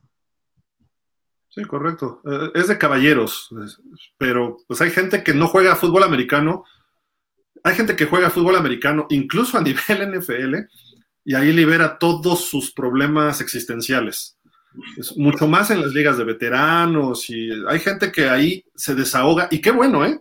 Que se desahogue ahí y no en la sociedad, pero también se vuelven criminales del fútbol americano, un Laila alzado, eh, jugadores que son sumamente rudos como Bontaze Borfict, que, que, se pasan de las reglas, ¿no? Entonces, por eso digo entre comillas criminales. Eh, no son así, pero van y desahogan ahí toda la furia que pueden traer desde niños, Vimos a Aaron Hernández que se desahogaba ahí, pero no pudo controlar lo que le pasaba fuera del campo. Y no todos los, es más, muchos de los jugadores, no sé si la mayoría, pero la mayoría, según yo, es que vienen de extractos muy pobres. Eh, son afroamericanos que sus familias no han tenido oportunidades en Estados Unidos eh, para crecer, para tener una vida económicamente buena, viven en ciertos barrios sus compañías de chicos no son precisamente las mejores, el papá y la mamá trabajan o el papá dejó a la mamá y la mamá tiene que trabajar tres veces, la abuelita medio los cuida, caso de Michael Irving, caso de Shannon Sharp y de Sterling Sharp, y todo eso lo arrastran y cuando tienen mucho dinero se pierden y, luego tanto golpe, pasan a la universidad y todo el mundo va a decir, es que son universitarios. ¿Quién de estos jugadores tiene un título profesional? ¿Quién de estos jugadores siquiera asistió al 60% de sus clases? O sea, pocos, son, es mínimo. Eh, entonces, ellos van por jugar y, como ven la vida resuelta con dinero por lo que les da la NFL, Oye, si Tua se retira después de su primer contrato, ya recibió 30 millones, 28, 30 millones de dólares, no totalmente, le quitan, a lo mejor recibió la mitad, 15, vamos a poner, 15 millones de dólares, con 15 millones de dólares aseguras el resto de tu vida. Por dos, tres conmociones, por fractura de costillas, dices, pues a lo mejor vale la pena. Ya hablando como personas en el aspecto de económico, como persona de que vas a vivir después, mira, los que hemos jugado a otros niveles, de repente hace frío y te duele la rodilla y dices, ah, hijo, ¿no? O, te, ¿por qué me duele el codo? Y no, y no porque no sea espléndido, ¿no? Dices, ¿por qué me duele el codo? Porque una vez jugando americano, me dieron un cascazo en el codo y se me inflamó así, y de repente me duele el codo y me truena. Y dices, ¿pero por qué? Pues se refleja después de 20, 30 años, ¿no? Y todos empezamos a cargar con eso. Eh, digo, no fue jugando americano, fue jugando básquet, pero pues, yo tengo la nariz de lado, me la fracturaron. En el fútbol americano me la acabaron de dañar muchas veces y eso nos pasa a todos. Todos tenemos lesiones del fútbol americano, chicas, y hay gente que está muy grave, ¿no? Entonces, ¿qué tipo de vida quieres después? Eso, le preguntaron a Tua. eso tiene que decidir Tua, ¿no? Jorge Humberto, el fútbol americano de que nos tocó con Tatupú, Lambert, Tom Hendricks y muchos que había respeto, pero es duro y siempre los grandes hablan de vencer la adversidad con valor y con fe. El fútbol americano, el fútbol americano es la fuerza bruta con la inteligencia integrada. Lo de Tua o lo que acaba de pasar con Teddy a mí me parece que es la presión de la sociedad para que nuestro deporte sea rechazado yo creo que rechazado, sí. Sí, ¿no? Miami está haciendo el chivo expiatorio por lo de Tua y hoy nos dejaron con una derrota por seguir, por según cumplir el protocolo. Por favor, ¿qué opinan? ¿Opina tú? Porque tú no eres Dolphin. lo, que veníamos diciendo, sí, a este, creo que, que ahí hay algo que la NFL no ha dicho por muchos intereses que hay de por medio y este iba y yo creo que eso no lo vamos a saber hasta más adelante porque tal vez a la persona que corrieron vio algo y les dijo algo y no les gustó la NFL porque esto se puede volver a demandas, a cambiar muchos protocolos, a poner nuevas reglas, a cambiar muchas cosas. Entonces yo creo que la NFL está viendo cómo lo va a manejar para que no les afecte tanto y para que este, este deporte pues siga siendo de contacto físico fuerza a fuerza, pero vamos a ver, yo creo que más adelante, vamos también a esperar este, a ver qué dicen de Tua, porque yo creo que, ahí va, va, de ahí va a partir muchísimas cosas de lo que digan el, el estado de Tua, si va a volver a jugar, no volver a jugar. Entonces hay que esperar este, esa información que, a ver qué día nos suelten esa información la NFL. Y, de los Dolphins, sí creo que tenga que ver un poco con el aspecto, tú te equivocaste en algo, Dolphins, ahí te va, ¿no? Creo que por ahí va el sentido de la NFL y lo de Teddy Bridgewater pues, debió regresar al partido. Sí, sacas, lo evalúas, no, no pasa nada, regresa pero mira, también ya les hizo así. No te vayas a equivocar otra vez. No, no vaya a pasar lo de los Dolphins. el pozo, ¿no? ¿Cómo? No, nos vaya a pasar lo de los Dolphins, ve cómo están. Sí, y, y, otra vez, ¿no? Dentro de los mismos Dolphins con Bridgewater. Entonces, espérate, ya tuvimos un asunto muy feo, no queremos otro. Por, por ahí creo que puede ser el asunto. Repito, ahogado el niño, tapas el pozo. ¿no? Jorge Humberto, lo de Tom Brady ya sabemos que hasta está la regla Brady por pegar abajo de las rodillas cuando en 1982 Bien Safe, Jim Plunkett, David Waddle y otros se lesionaron por jugadas similares y no hubo ningún castigo. En ese 1983 un tal Joe Taisman fue destrozado por un tal Lawrence Taylor y ni castigo fue francamente el deporte, el deporte deporte que tanto amo está perdiendo su esencia. Y acá acaba, mira. La evolución del deporte a veces cae en el ridículo. Eh, pero mira, la, lesión de Tyson no fue de mala leche, ¿eh? porque lo llega a taclear Lawrence Taylor, se levanta y le cae en la pierna y le fractura tibia y peroné. Es como la de Alex Smith que lo fractura a JJ Watt. La pierna se atora, él lo taclea y crack es las fuerzas que hay de esos pesos, esas corpulencias y un coreback que no, un coreback a lo mejor es de mi vuelo, ¿no? De peso, tamaño, etcétera, pero estos tipos no son de mi vuelo, estos tipos son de dos metros. Entonces, eso te cae y yo no lo resisto. Imagínate un Tua, que mide un 80 y pesará 90, 95 kilos. Entonces ahí empiezas a ver la diferencia, aunque se entrene y esté macizo el chavo, está medio torito y este año se vio más, ese tipo de cosas empiezan a reflejarse en jugadores que no están bien preparados. Acuérdense de Joe Montana. Joe Montana medía como 1,90, pero no tenía músculo. Hasta él hace, hay videos donde él se burla de sus propios pies, de pollo, todos flacos, así blancos y flacos, chiquitos, se dice, vean, y eso que ya hice músculo por más que hacía ejercicio, no crecía. Y yo Montana lo sacaban conmocionado.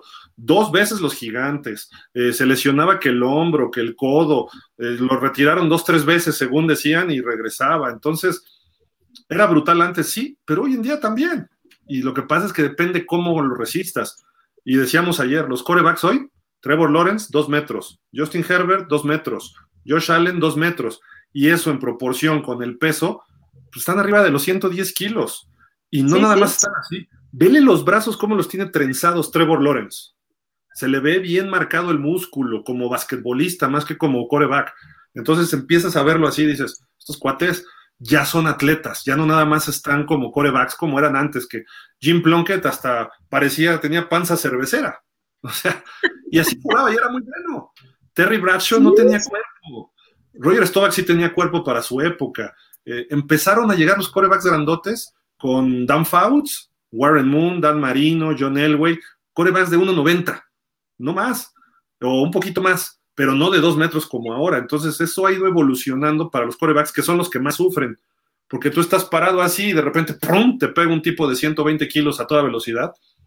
Micah Parsons no es muy grande, pero la velocidad que genera y la fortaleza que tiene puede lesionar a cualquiera.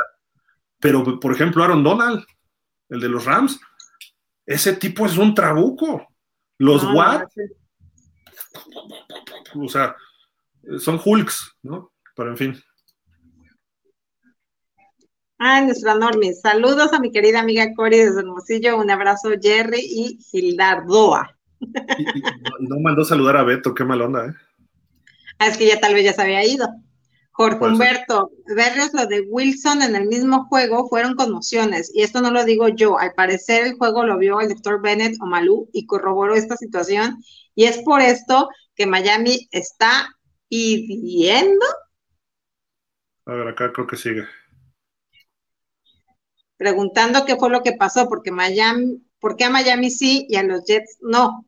¿Y por qué Braxton Berrios siguió jugando y no hubo protocolo? ¿Qué opinan? Pues sí, no es lo que venía haber mencionado. O sea. ¿Qué podemos decir a eso? O sea, es lo que todos vimos. Y la NFL por lo menos debería sacar un comunicado. Sí, hubo una mala apreciación de la gente que estuvo ahí, ¿no? Vamos a poner más atención. Eso sería lo correcto, pero pues, no lo va a hacer. Refugio García, saludos al staff de Pausa de los Dos Minutos. Saludote, Refugio. Jorge Humberto, hoy salió la entrevista a McDaniel y dijo que Tua está día a día y todavía no está bien del todo y que todavía no jugaría el domingo y de entender que Teddy jugaría el domingo supuestamente. A eso vamos con lo de que porque unos sí se pueden recuperar de Tua todavía. Han dicho que no va a volver este domingo, pero tampoco han dicho si va a volver muy pronto o si todavía le falta es que no pueden Esta semana yo creo que no, no, creo que juegue Tua, sinceramente no lo veo. Ya la que sigue a lo mejor es factible, pero es que lo durmieron, o sea, quedó dormido en el campo, pues, este, ese es el problema. Si hubiera salido nada más mal, a lo mejor es otra cosa, pero quedó inconsciente. Y aparte están de acuerdo que, por ejemplo, este, ya, ya habían dicho que todos esos golpes cuando tienen un daño cerebral, no, muchos de, de, lo que puede llegar a pasar tiene que ser ya cuando hasta la persona falleció, cuando pueden analizar y cuando pueden revisar. Entonces, este, obviamente tal vez no es tan a conciencia y yo creo que eso es lo que les da un poco de miedito, de que si vuelve a tener, dicen que ya todo está bien, que ya lo revisaron, está en perfectas condiciones para volver y supongamos en dos o tres partidos vuelve a sufrir un golpe y vuelve a tener, yo creo que eso sería fatal para la NFL, entonces yo creo que también es, un poco lo que están cuidando, de que no vaya a a, a, tener otro y que mientras ellos dijeron que ya lo habían checado, revisado, analizado y casi, casi prendido el sirio, entonces, este, y que ya puede jugar y resulta de que mm, esperemos que no, porque no le deseamos ningún mal a ningún jugador, pero recibe un golpe y vuelve a conmocionarse, yo creo que ahí sí sería un escándalo realmente muy grande para la NFL. Sí, eh, eh, hay que esperar a ver qué ocurre. Yo, ahí va mi opinión sin base, eh, es opinión, que es diferente a un análisis. La opinión es, yo creo que tú va a regresar este año, a lo mejor en dos, tres semanas, cuatro, y va a haber un memorándum a todos los coordinadores defensivos y jugadores defensivos, tacleen con, con pinzas a Tua, porque Tua está eh, en calidad de, no de débil, de que, es peligroso taclearlo, que, que vaya a caer de cabeza. Primero sacrifíquense ustedes tacles y que caiga él encima de ustedes. Porque imagínense que Tua vuelva a tener otra conmoción, se desborda esto, se desborda. Por, lo misma, por la misma razón, pudiera existir la posibilidad de que Tua no regrese este año.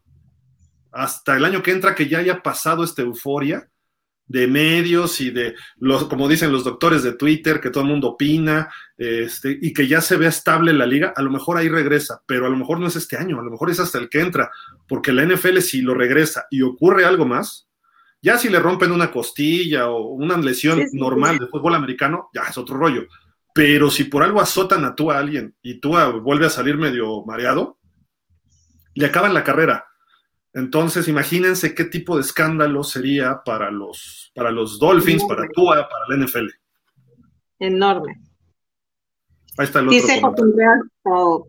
Hart dice que el doctor está en Carolina. Curioso, Matt Rule se va y después el médico corrido aparece en Carolina como teoría de conspiración. Uf, no sabía eso, pero imagínate.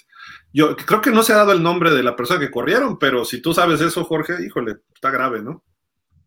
Sí, está. Sí, sí, me, gusta para la teoría de conspiración, pero eso dejamos para otro programa. ¿eh? sí, sí, sí, hay cada novela. Señorita, voy vaqueros para que salve nuestro más grande razón, lo único que presumimos toda la vida. Soy porrista, go Cowboys, go. Jorge Humberto, tú eres Dolphin, no te hagas.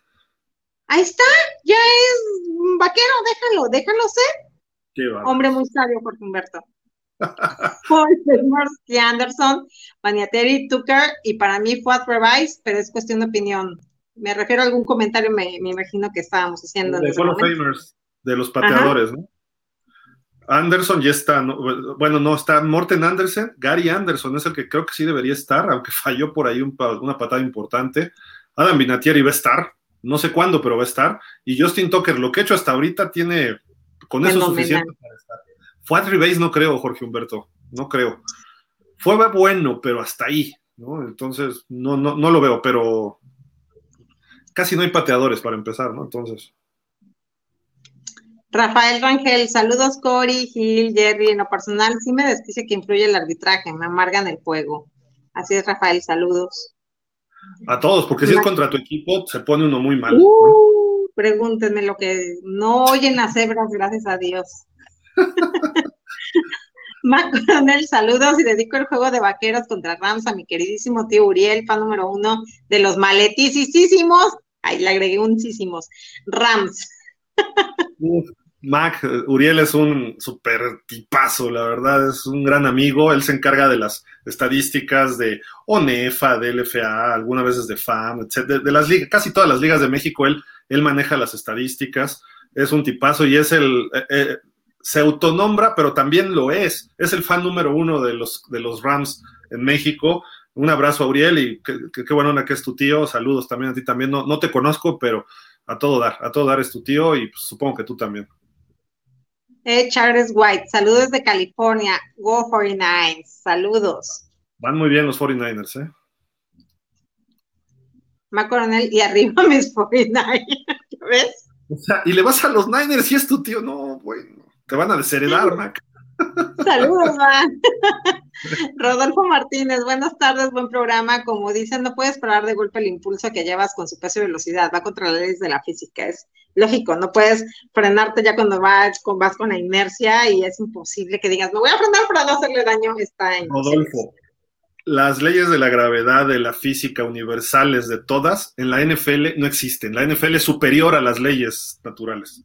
Punto. Te salió del alma. Ay, está, así lo ve la NFL, así lo ve la NFL, ¿qué quieres? Qué bonito. Muy bien, ya, ya inspiraron aquí, chicos, muy bien.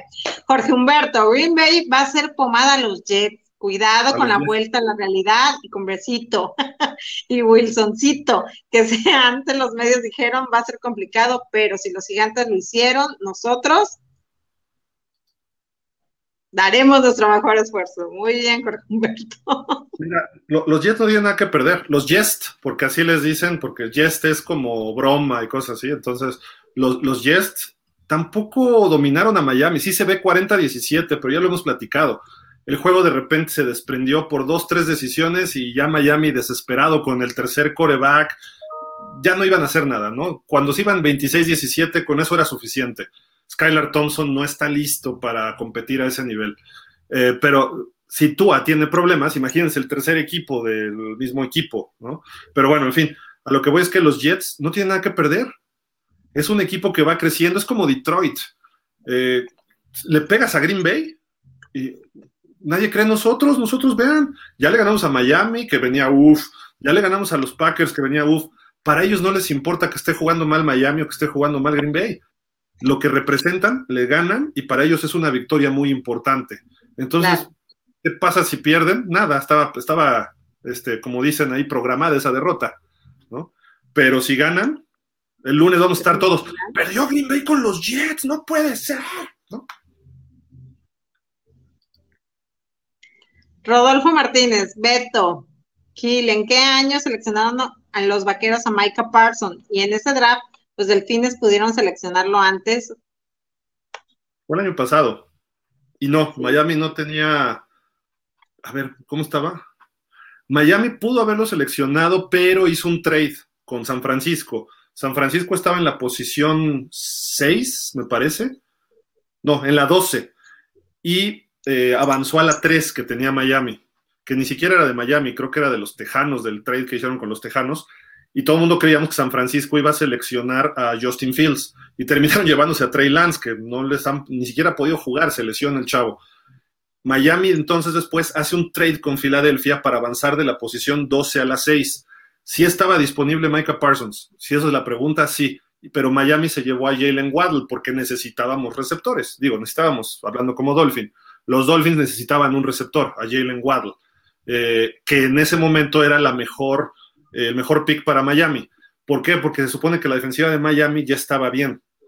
Y Micah Parsons traía muy buen rating, muy buen escauteo, pero Micah Parsons tiene un problema para la NFL, su tamaño. Su velocidad es muy buena, su tamaño no es muy, no es muy alto y en Miami, en el esquema de Miami con Brian Flores, que era el del año pasado, tenías varios linebackers además. No digo que los Cowboys no, los Cowboys tienen buenos linebackers, pero que, estaban adecuados para el sistema. Van Ginkel, eh, Jerome Baker, eh, Jalen Phillips, que lo tomó Miami después, que es como un linebacker externo.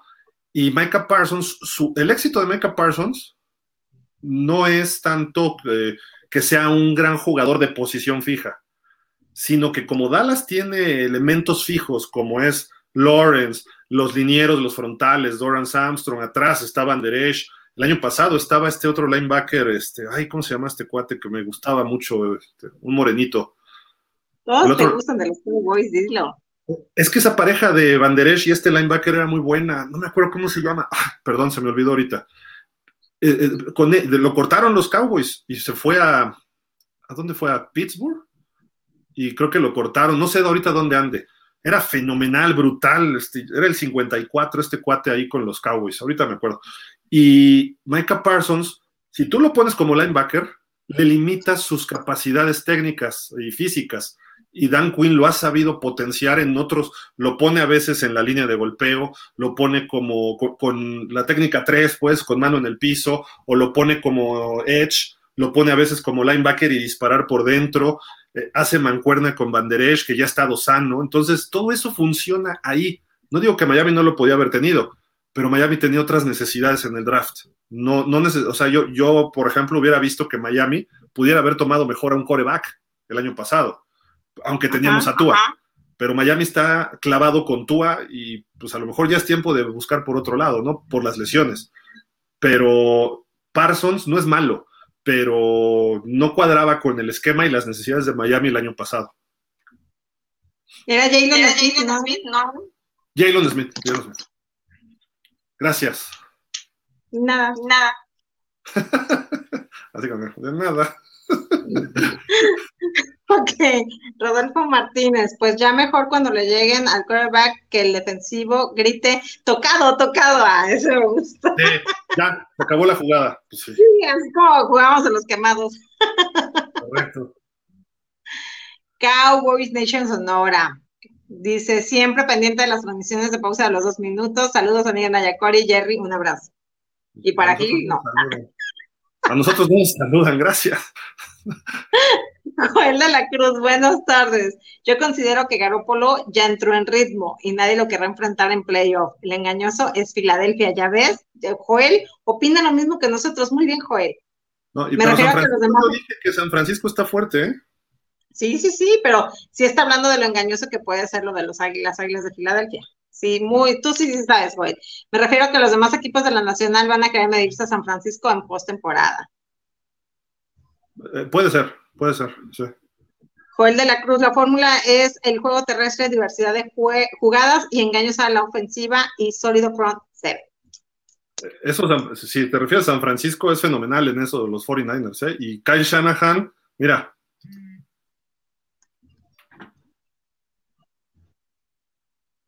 Ya le escribió Jerry Jones aquí. Perdón, señor Jerry Jones. Ah, ok, que ya nos va a mandar las camionetas Ford y los teléfonos ATT. Ay, gracias. Y nada, me falta mi sig de, Troy Aikman, ¿eh? También no te hagas. También, ese, viene en las camionetas, ahí atrás. ¿Ah, ya viene ya? Y viene con este boletos para el palco junto al de él ahí en, AT&T Ay, para tomarme la selfie al terminar el partido, cada que termine un partido, tomarme la selfie con ellos. ¿Con quién? Con toda la familia Jerry Jones. Ah, no, pues vamos a estar ahí junto a él, o sea, sentados ahí, así. Así, alto por tú. Ah, está bien. Dice Rodolfo Martínez, ya mejor que les pongan su tutú a los mariscales de campo y les enseñen clases de ballet. Así es. Correcto. Rodríguez of Bulls Nation. Saludos, Lalo. Un saludo a todo el, el club de los Chargers, Bulls Nation México. Eh, ahí van, ahí van los Chargers, ¿eh? Ojalá, yo, yo espero que los Chargers lleguen al Super Bowl y creo que el equipo va por buen camino. Esperemos que las lesiones no los acaben este año, ¿no? Nada más. Benjamín González, y si regresa tú y empieza a ganar, ¿qué top ponen a mis delfines? Va, a ir brincando, va a ir escalando, ¿no? Sin duda. Eh, mira, Tua es un chavo que puede ganar partidos. Si aplicamos lo que dije de Cooper Rush, es lo mismo Tua quiero ver a Tua en los partidos fuertes. Y ahí es donde él se va a medir. Esta semana, si lo metes, va contra Minnesota, Miami. No sería algo muy fácil porque Minnesota es un equipo golpeador, le gusta el juego duro. Y luego va a Pittsburgh. Entonces dices, espérame tantito. Y luego creo que va a Detroit o Chicago, una cosa así, que también son, sobre todo Detroit es muy golpeador. Y es de esos equipos recios. Entonces, ¿vas a arriesgar a Tua por una o dos victorias? Puede ser, digo, para eso, para eso juegan, pero, y todo, estamos bajo ese entendido, pero si no está al 100% y lo metes en esos partidos y ocurre algo, no solo es problema de Miami, ¿eh? se, desborda la liga, si de por sí ven por lo que pasó, ya ahorita cómo estamos, ¿no? Entonces, yo creo que tú puede hacer ganar a Miami, sí. No necesariamente significa que nos va a hacer campeones a los Dolphins. Significa que puede tener buenos resultados y yo creo que los Dolphins es un equipo que va a estar en playoff este año, con o sin Tua. Pero si no juega Bridgewater, ahí sí tenemos problemas. Todavía Bridgewater puede mostrar su experiencia, pero si Bridgewater tampoco está jugando, se puede venir abajo la temporada. Rodolfo Martínez, Cori, ¿por qué criticas al tenis y al ping pong? Mejor al soccer. Ay, no quise ir actividades, Rodolfo, la verdad es Creo que sí lo entendí. Eh, Charles nos pone ahí unas caritas. Es como un símbolo, ese símbolo es de mujer, ¿no? No, o no, ¿cómo es? ¿Ese es el de hombre? ¿O el de mujer es el que trae una crucecita abajo? ajá, exacto. Ese es el de hombre, ¿no? Men Power. ¿No? Bueno, bueno. Ya va, Rodolfo, top 5, el top 5 de Rodolfo. Kansas, Buffalo, San Francisco, Minnesota y las gloriosas Águilas. Hasta allí. Rodolfo ibas también, por Dios. Sí, yo también, Rodolfo, te estaba poniendo un pedestal. Y no, bueno. Estaba así, de repente. Aaron dice: Saludos, Gil, Cory, Jerry. Excelente análisis. Mis Cowboys desplumarán a esas aguiluchas con récord engañoso en su propia casa y nos quedaremos con la división este de la Nacional. ¡Go Cowboys! Muy bien, Aaron, te va un saludote. Puede ser, puede ser. Ah, tienen que demostrarlo ellos. ellos. Los Cowboys solo tienen que ir a demostrar contra Philly. Philly con que haga lo suyo debería ganar el partido. Yo creo que, no sé cómo están las apuestas, pero debe salir favorito Philly. ¿En dónde es el juego? ¿Es en Dallas o es en Filadelfia? Ahorita te digo, espera. Y ahorita te voy a decir también cómo están las apuestas. Eso es todo. La información así, ¡pum! Vámonos. Ay, ahorita van a ver. Mientras sigue leyendo lo que te busco. El juego es en Philly. Creo que eso. Dallas tiene algo de suerte, que sea en Filadelfia ahorita, que no hace frío. Te les voy a decir. ¿Nos dirás hoy o te esperamos a otro día? Ay, relájate, o sea, les quiero dar la información ahorita y tú ya, y bueno, sabe qué modo ¿Nos, la darás hoy o, nos dormimos como el juego de Denver Indianapolis de la semana pasada? Bueno, qué chistosito andas, ¿eh? O sea, puedes ir leyendo los comentarios en lo que yo tengo aquí la... la... yo también estoy checando la información rápido, así, pero mientras ah, hay que para distraer un poquito. Yo ah, tengo aquí que sale favorito Philly por cinco y medio puntos. Exacto. Les dije, más o menos por ahí va. Hay que apostar a los Cowboys, todos sigan mi consejo y van, van a ver qué, cosa tan hermosa. Hay que ver que mañana se decide también, así como en Miami de Tua vamos a ir evaluando, también mañana se va a saber lo de Dak Prescott. Lo dijo por ahí McCarthy, que el miércoles era el día clave. Entonces, si entrena el miércoles y ya sujeta bien el balón y todo, a lo mejor juega Prescott y va a mover las Hablé con mi tío Jerry Jones y me dijo que no, que lo quieren dejar a. Lo más probable es que no juegue, ¿eh? Lo más probable es que, no juegue. Lo quieren dejar descansar tantito a Dak, este, no hay que agobiarlo, no hay que estresarlo para que se desinflame bien. Entonces, este, Cooper. Cooper, seguiremos dando a Cooper, chicos, no se preocupen, todos tranquilos, todavía no tomen el omeprazol, relájense. Mira, algo similar está pasando en Miami. Como tuvo la pretemporada muy buena Skylar Thompson, el tercer coreback, entonces estaban todo el mundo diciendo que Skylar juegue en lugar de Teddy Bridgewater. Ya jugó y se vio lo novato. Entonces, aguas. Cooper lo podemos pedir tanto y cuando llegue contra Filadelfia, a lo mejor quede evidenciado él. Hay que tener cuidado. O sea, puede ocurrir eso, fans de los Cowboys, puede ocurrir eso y no sería algo descabellado. No porque Cooper no tenga capacidad, sino porque de repente va a enfrentar un equipo de otro nivel a los que ha enfrentado. Y van a decir, los Rams eran los campeones. Sí, pero los Rams no están jugando, están muy lejos de lo que eran el año pasado. Y si nos podemos analizar, ¿quedó qué? ¿22-10? Si hubiera jugado otro tipo de línea ofensiva de los Rams, estaríamos hablando de un partido que hubieran ganado los Rams. Eh, hace dos semanas le ganaron 25-10 a Washington. Dak Prescott, esos dos partidos, si hubiera jugado, los gana 30-10, no 22 o 25, hubiera metido más de 30. Es lo que yo digo. Pueden ustedes opinar lo que quieran, nada más les digo que esa es la pequeña diferencia. Ya, ya dije. Pero estás de acuerdo que también viene con muy buen ritmo Cooper ya trae, este, ya está muy acoplado al equipo y todo, y quieras o no, este, Dak por la lesión y todo, no está ahorita tampoco, eh, me refiero yo a, estar jugando todos los partidos. O sea, obviamente sí, Dak este, ya ha jugado con e, equipos, este, pues obviamente que, que, nos dan muchísima competencia, y este, contra Tampa, contra todos ellos, pero este, hay que darle el beneficio de la duda a Cooper, y como tú dices, tal vez ahí también todos los que somos este super aficionados a los Cowboys nos vamos a dar cuenta de que todavía o Cooper no está para equipos grandes y nada más está para cumplir los partidos que tienen que ser ganados, o Cooper nos puede dar la sorpresa de que sí, mentalmente y por el ritmo que lleva y por la defensa que tiene, puede ganarlo. Entonces, eh, yo creo que también en ese aspecto también es muy, tiene esa definición este partido para también no idolatrar a alguien que tal vez nada más nos haya ha cumplido a los juegos que tenemos que ganar y tenemos que checar también lo que Cooper, la manera de cómo reacciona ya contra un rival más fuerte. Entonces, este, este, por eso este partido es tan importante, para ver cómo, cómo se va a definir. Y pues obviamente Dak va a regresar, aunque a mucha gente le disguste, Dak va a regresar. Entonces, también tenemos que ver esa opción de que no va a estar Cooper toda la temporada. correcto. Y, está bien, eh, y siendo realistas, ya analizando el punto de vista de coach de los Cowboys, que juegue Cooper y vamos a, vamos a ver cómo responde en un partido de mayor intensidad.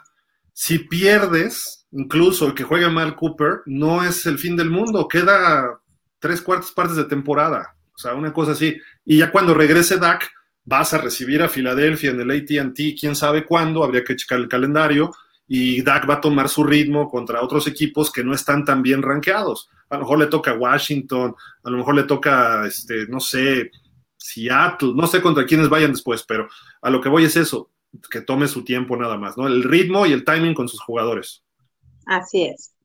Rodolfo, yo también tengo lesiones por el fútbol americano, pero en mi corazón, los Dolphins cada año me lo rompen. Ay, Rodolfo.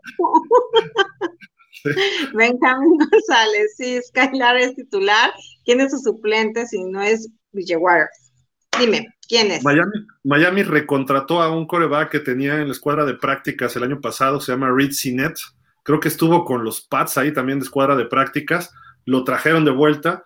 Si Bridgewater no le dan el alta esta semana, pues tendrán que subir a este cuate de la lista de reserva, de, la lista de escuadra de prácticas, perdón. Entonces, pues no tenemos coreback, salvo que Skylar ya empiece a jugar lo que hizo en pretemporada, pero en pretemporada es una cosa temporada regular ya es, es un perro de otro tamaño, ¿no? Entonces, no, no hay coreback. Yo personalmente, si fuera Miami, estaría buscando un coreback veterano disponible más. O sea, aparte de Bridgewater. Bridgewater sabemos que le hacen así, se rompe. Entonces, de una vez ya vete trayendo a un veterano. Una especie, yo sé que está ocupado flaco, pero un flaco, un Nick Foles, alguien así que pues va a entrar a ver qué puede hacer y con su experiencia a lo mejor salva la chamba, ¿no? Pero eh, vamos a ver, ojalá y, sin, perdón, este Thompson, Skylar Thompson funcione. Rodolfo Martínez, espero que Tua no juegue. Quieren acabar de tronarlo y quede con daño permanente. Entonces, ¿qué diría la NFL? No, esperemos que no ocurra nada de eso. Si juega, esperemos que no le pase nada, ¿no? Exacto. Jorge Humberto, nuestra temporada perfecta, que los vaqueros les ganen a las Five Eagles Fly. Ah, sí, si pierde Philly en Miami, destapamos la champaña porque no van a haber invictos, ¿no? O perfectos. Que ya no hay invictos, ya. Rodolfo Martínez, es lo que he comentado desde el principio, que le están buscando con Tua. Digan lo que digan los expertos, Tua no debe regresar, y es por salud de un ser humano. Sí. Rodolfo Martínez con Cori, yo también soy cowboy, ¿ya ves? Les están rompiendo el corazón, Cori, a todo el mundo aquí. Jorge Arturo. ya hasta me dio calor. Este Jorge Arturo. Buenas noches, un saludo. Saludos, Jorge Arturo. Vamos a acabar, ya vamos a acabar. Rodolfo Martínez, lo siento, siempre seré Dolphin. Ya llevo en mi sangre el color agua. Así somos, así somos. Eh, Jorge Humberto, yo soy un Dolphin recalcitrante, pero mi temporada perfecta es muy importante. Y si lo del partido contra Jets fue un error de tiempo-espacio y es una rasgadura de la realidad. Quisiera ver a Braicito sentadito haciendo como pingüinito, llorando porque la va a sufrir y pronostico tres intercepciones a Wilsoncito, el soncito de los mamás. ok. Aaron Jagan Smith era el linebacker y se fue con Chias. Gracias, gracias ya ven, las conmociones, ya no me acuerdo de nada. Rodolfo Martínez, es lo malo de Miami, cambia de esquemas a cada rato como cambiar de chones. Rodolfo Martínez, la verdad, ni Dallas ni Filadelfia son enfrentados de equipos más fuertes. Hay que esperar a verlos mientras sigan, sigan gozando este momento los Cowboys. Uh, ya se puso bravo, Rodolfo. Y primero me pone y bien lindo, bien lindo, y ¡fu! ahí va por abajo otra vez. Rodolfo Martínez, me faltó las gloriosas águilas. Hasta ahí voy a mencionar porque no, no, no. Ya, ya. Siguiente comentario. Ya. Rodolfo Martínez, pues aunque juegue y esté sano Bridge, si McDaniels no saca el equipo ¿ah? Anímicamente y demuestra que es su líder como coach. Me refiero a McDaniel Miami puede quedarse viendo la postemporada por televisión. Sí, yo opino Rodolfo Martínez. Gil, dile a Javi Bailoa. ¿Eso qué? Es que Javi está en Dolphins y él Ah. eh, apoyaba mucho a Reed Sinet, este coreback, ¿no? Que le gusta mucho. Sinet, Sinet. Pues ya acabamos. Muchos comentarios. Gracias a todos ustedes. Eh, saludos como siempre. Cori, ¿algo para despedirnos? No, pues que obviamente sigan toda la programación que tiene pausa de dos minutos, chequen el Twitter, Face, todas las redes sociales en la que está pausa de dos minutos y pues vamos a ver qué tal, a ver qué tal el juego así, aquí están todas, aquí, lean, chéquenle, chéquenle, y este, y vamos a, a, a checar, este, a ver este jueves si no está para dormir como el pasado, y Chicago, la, Washington. A ver. Pues te digo, esperemos que no esté este como el partido del jueves pasado que estuvo así como que me mandaron a la cama muy temprano. Y este, y pues hay que esperar todo, todo lo que llegue de noticias, ya saben que se pueden enterar de todo, y pues Gil, un gusto compartir contigo este programa.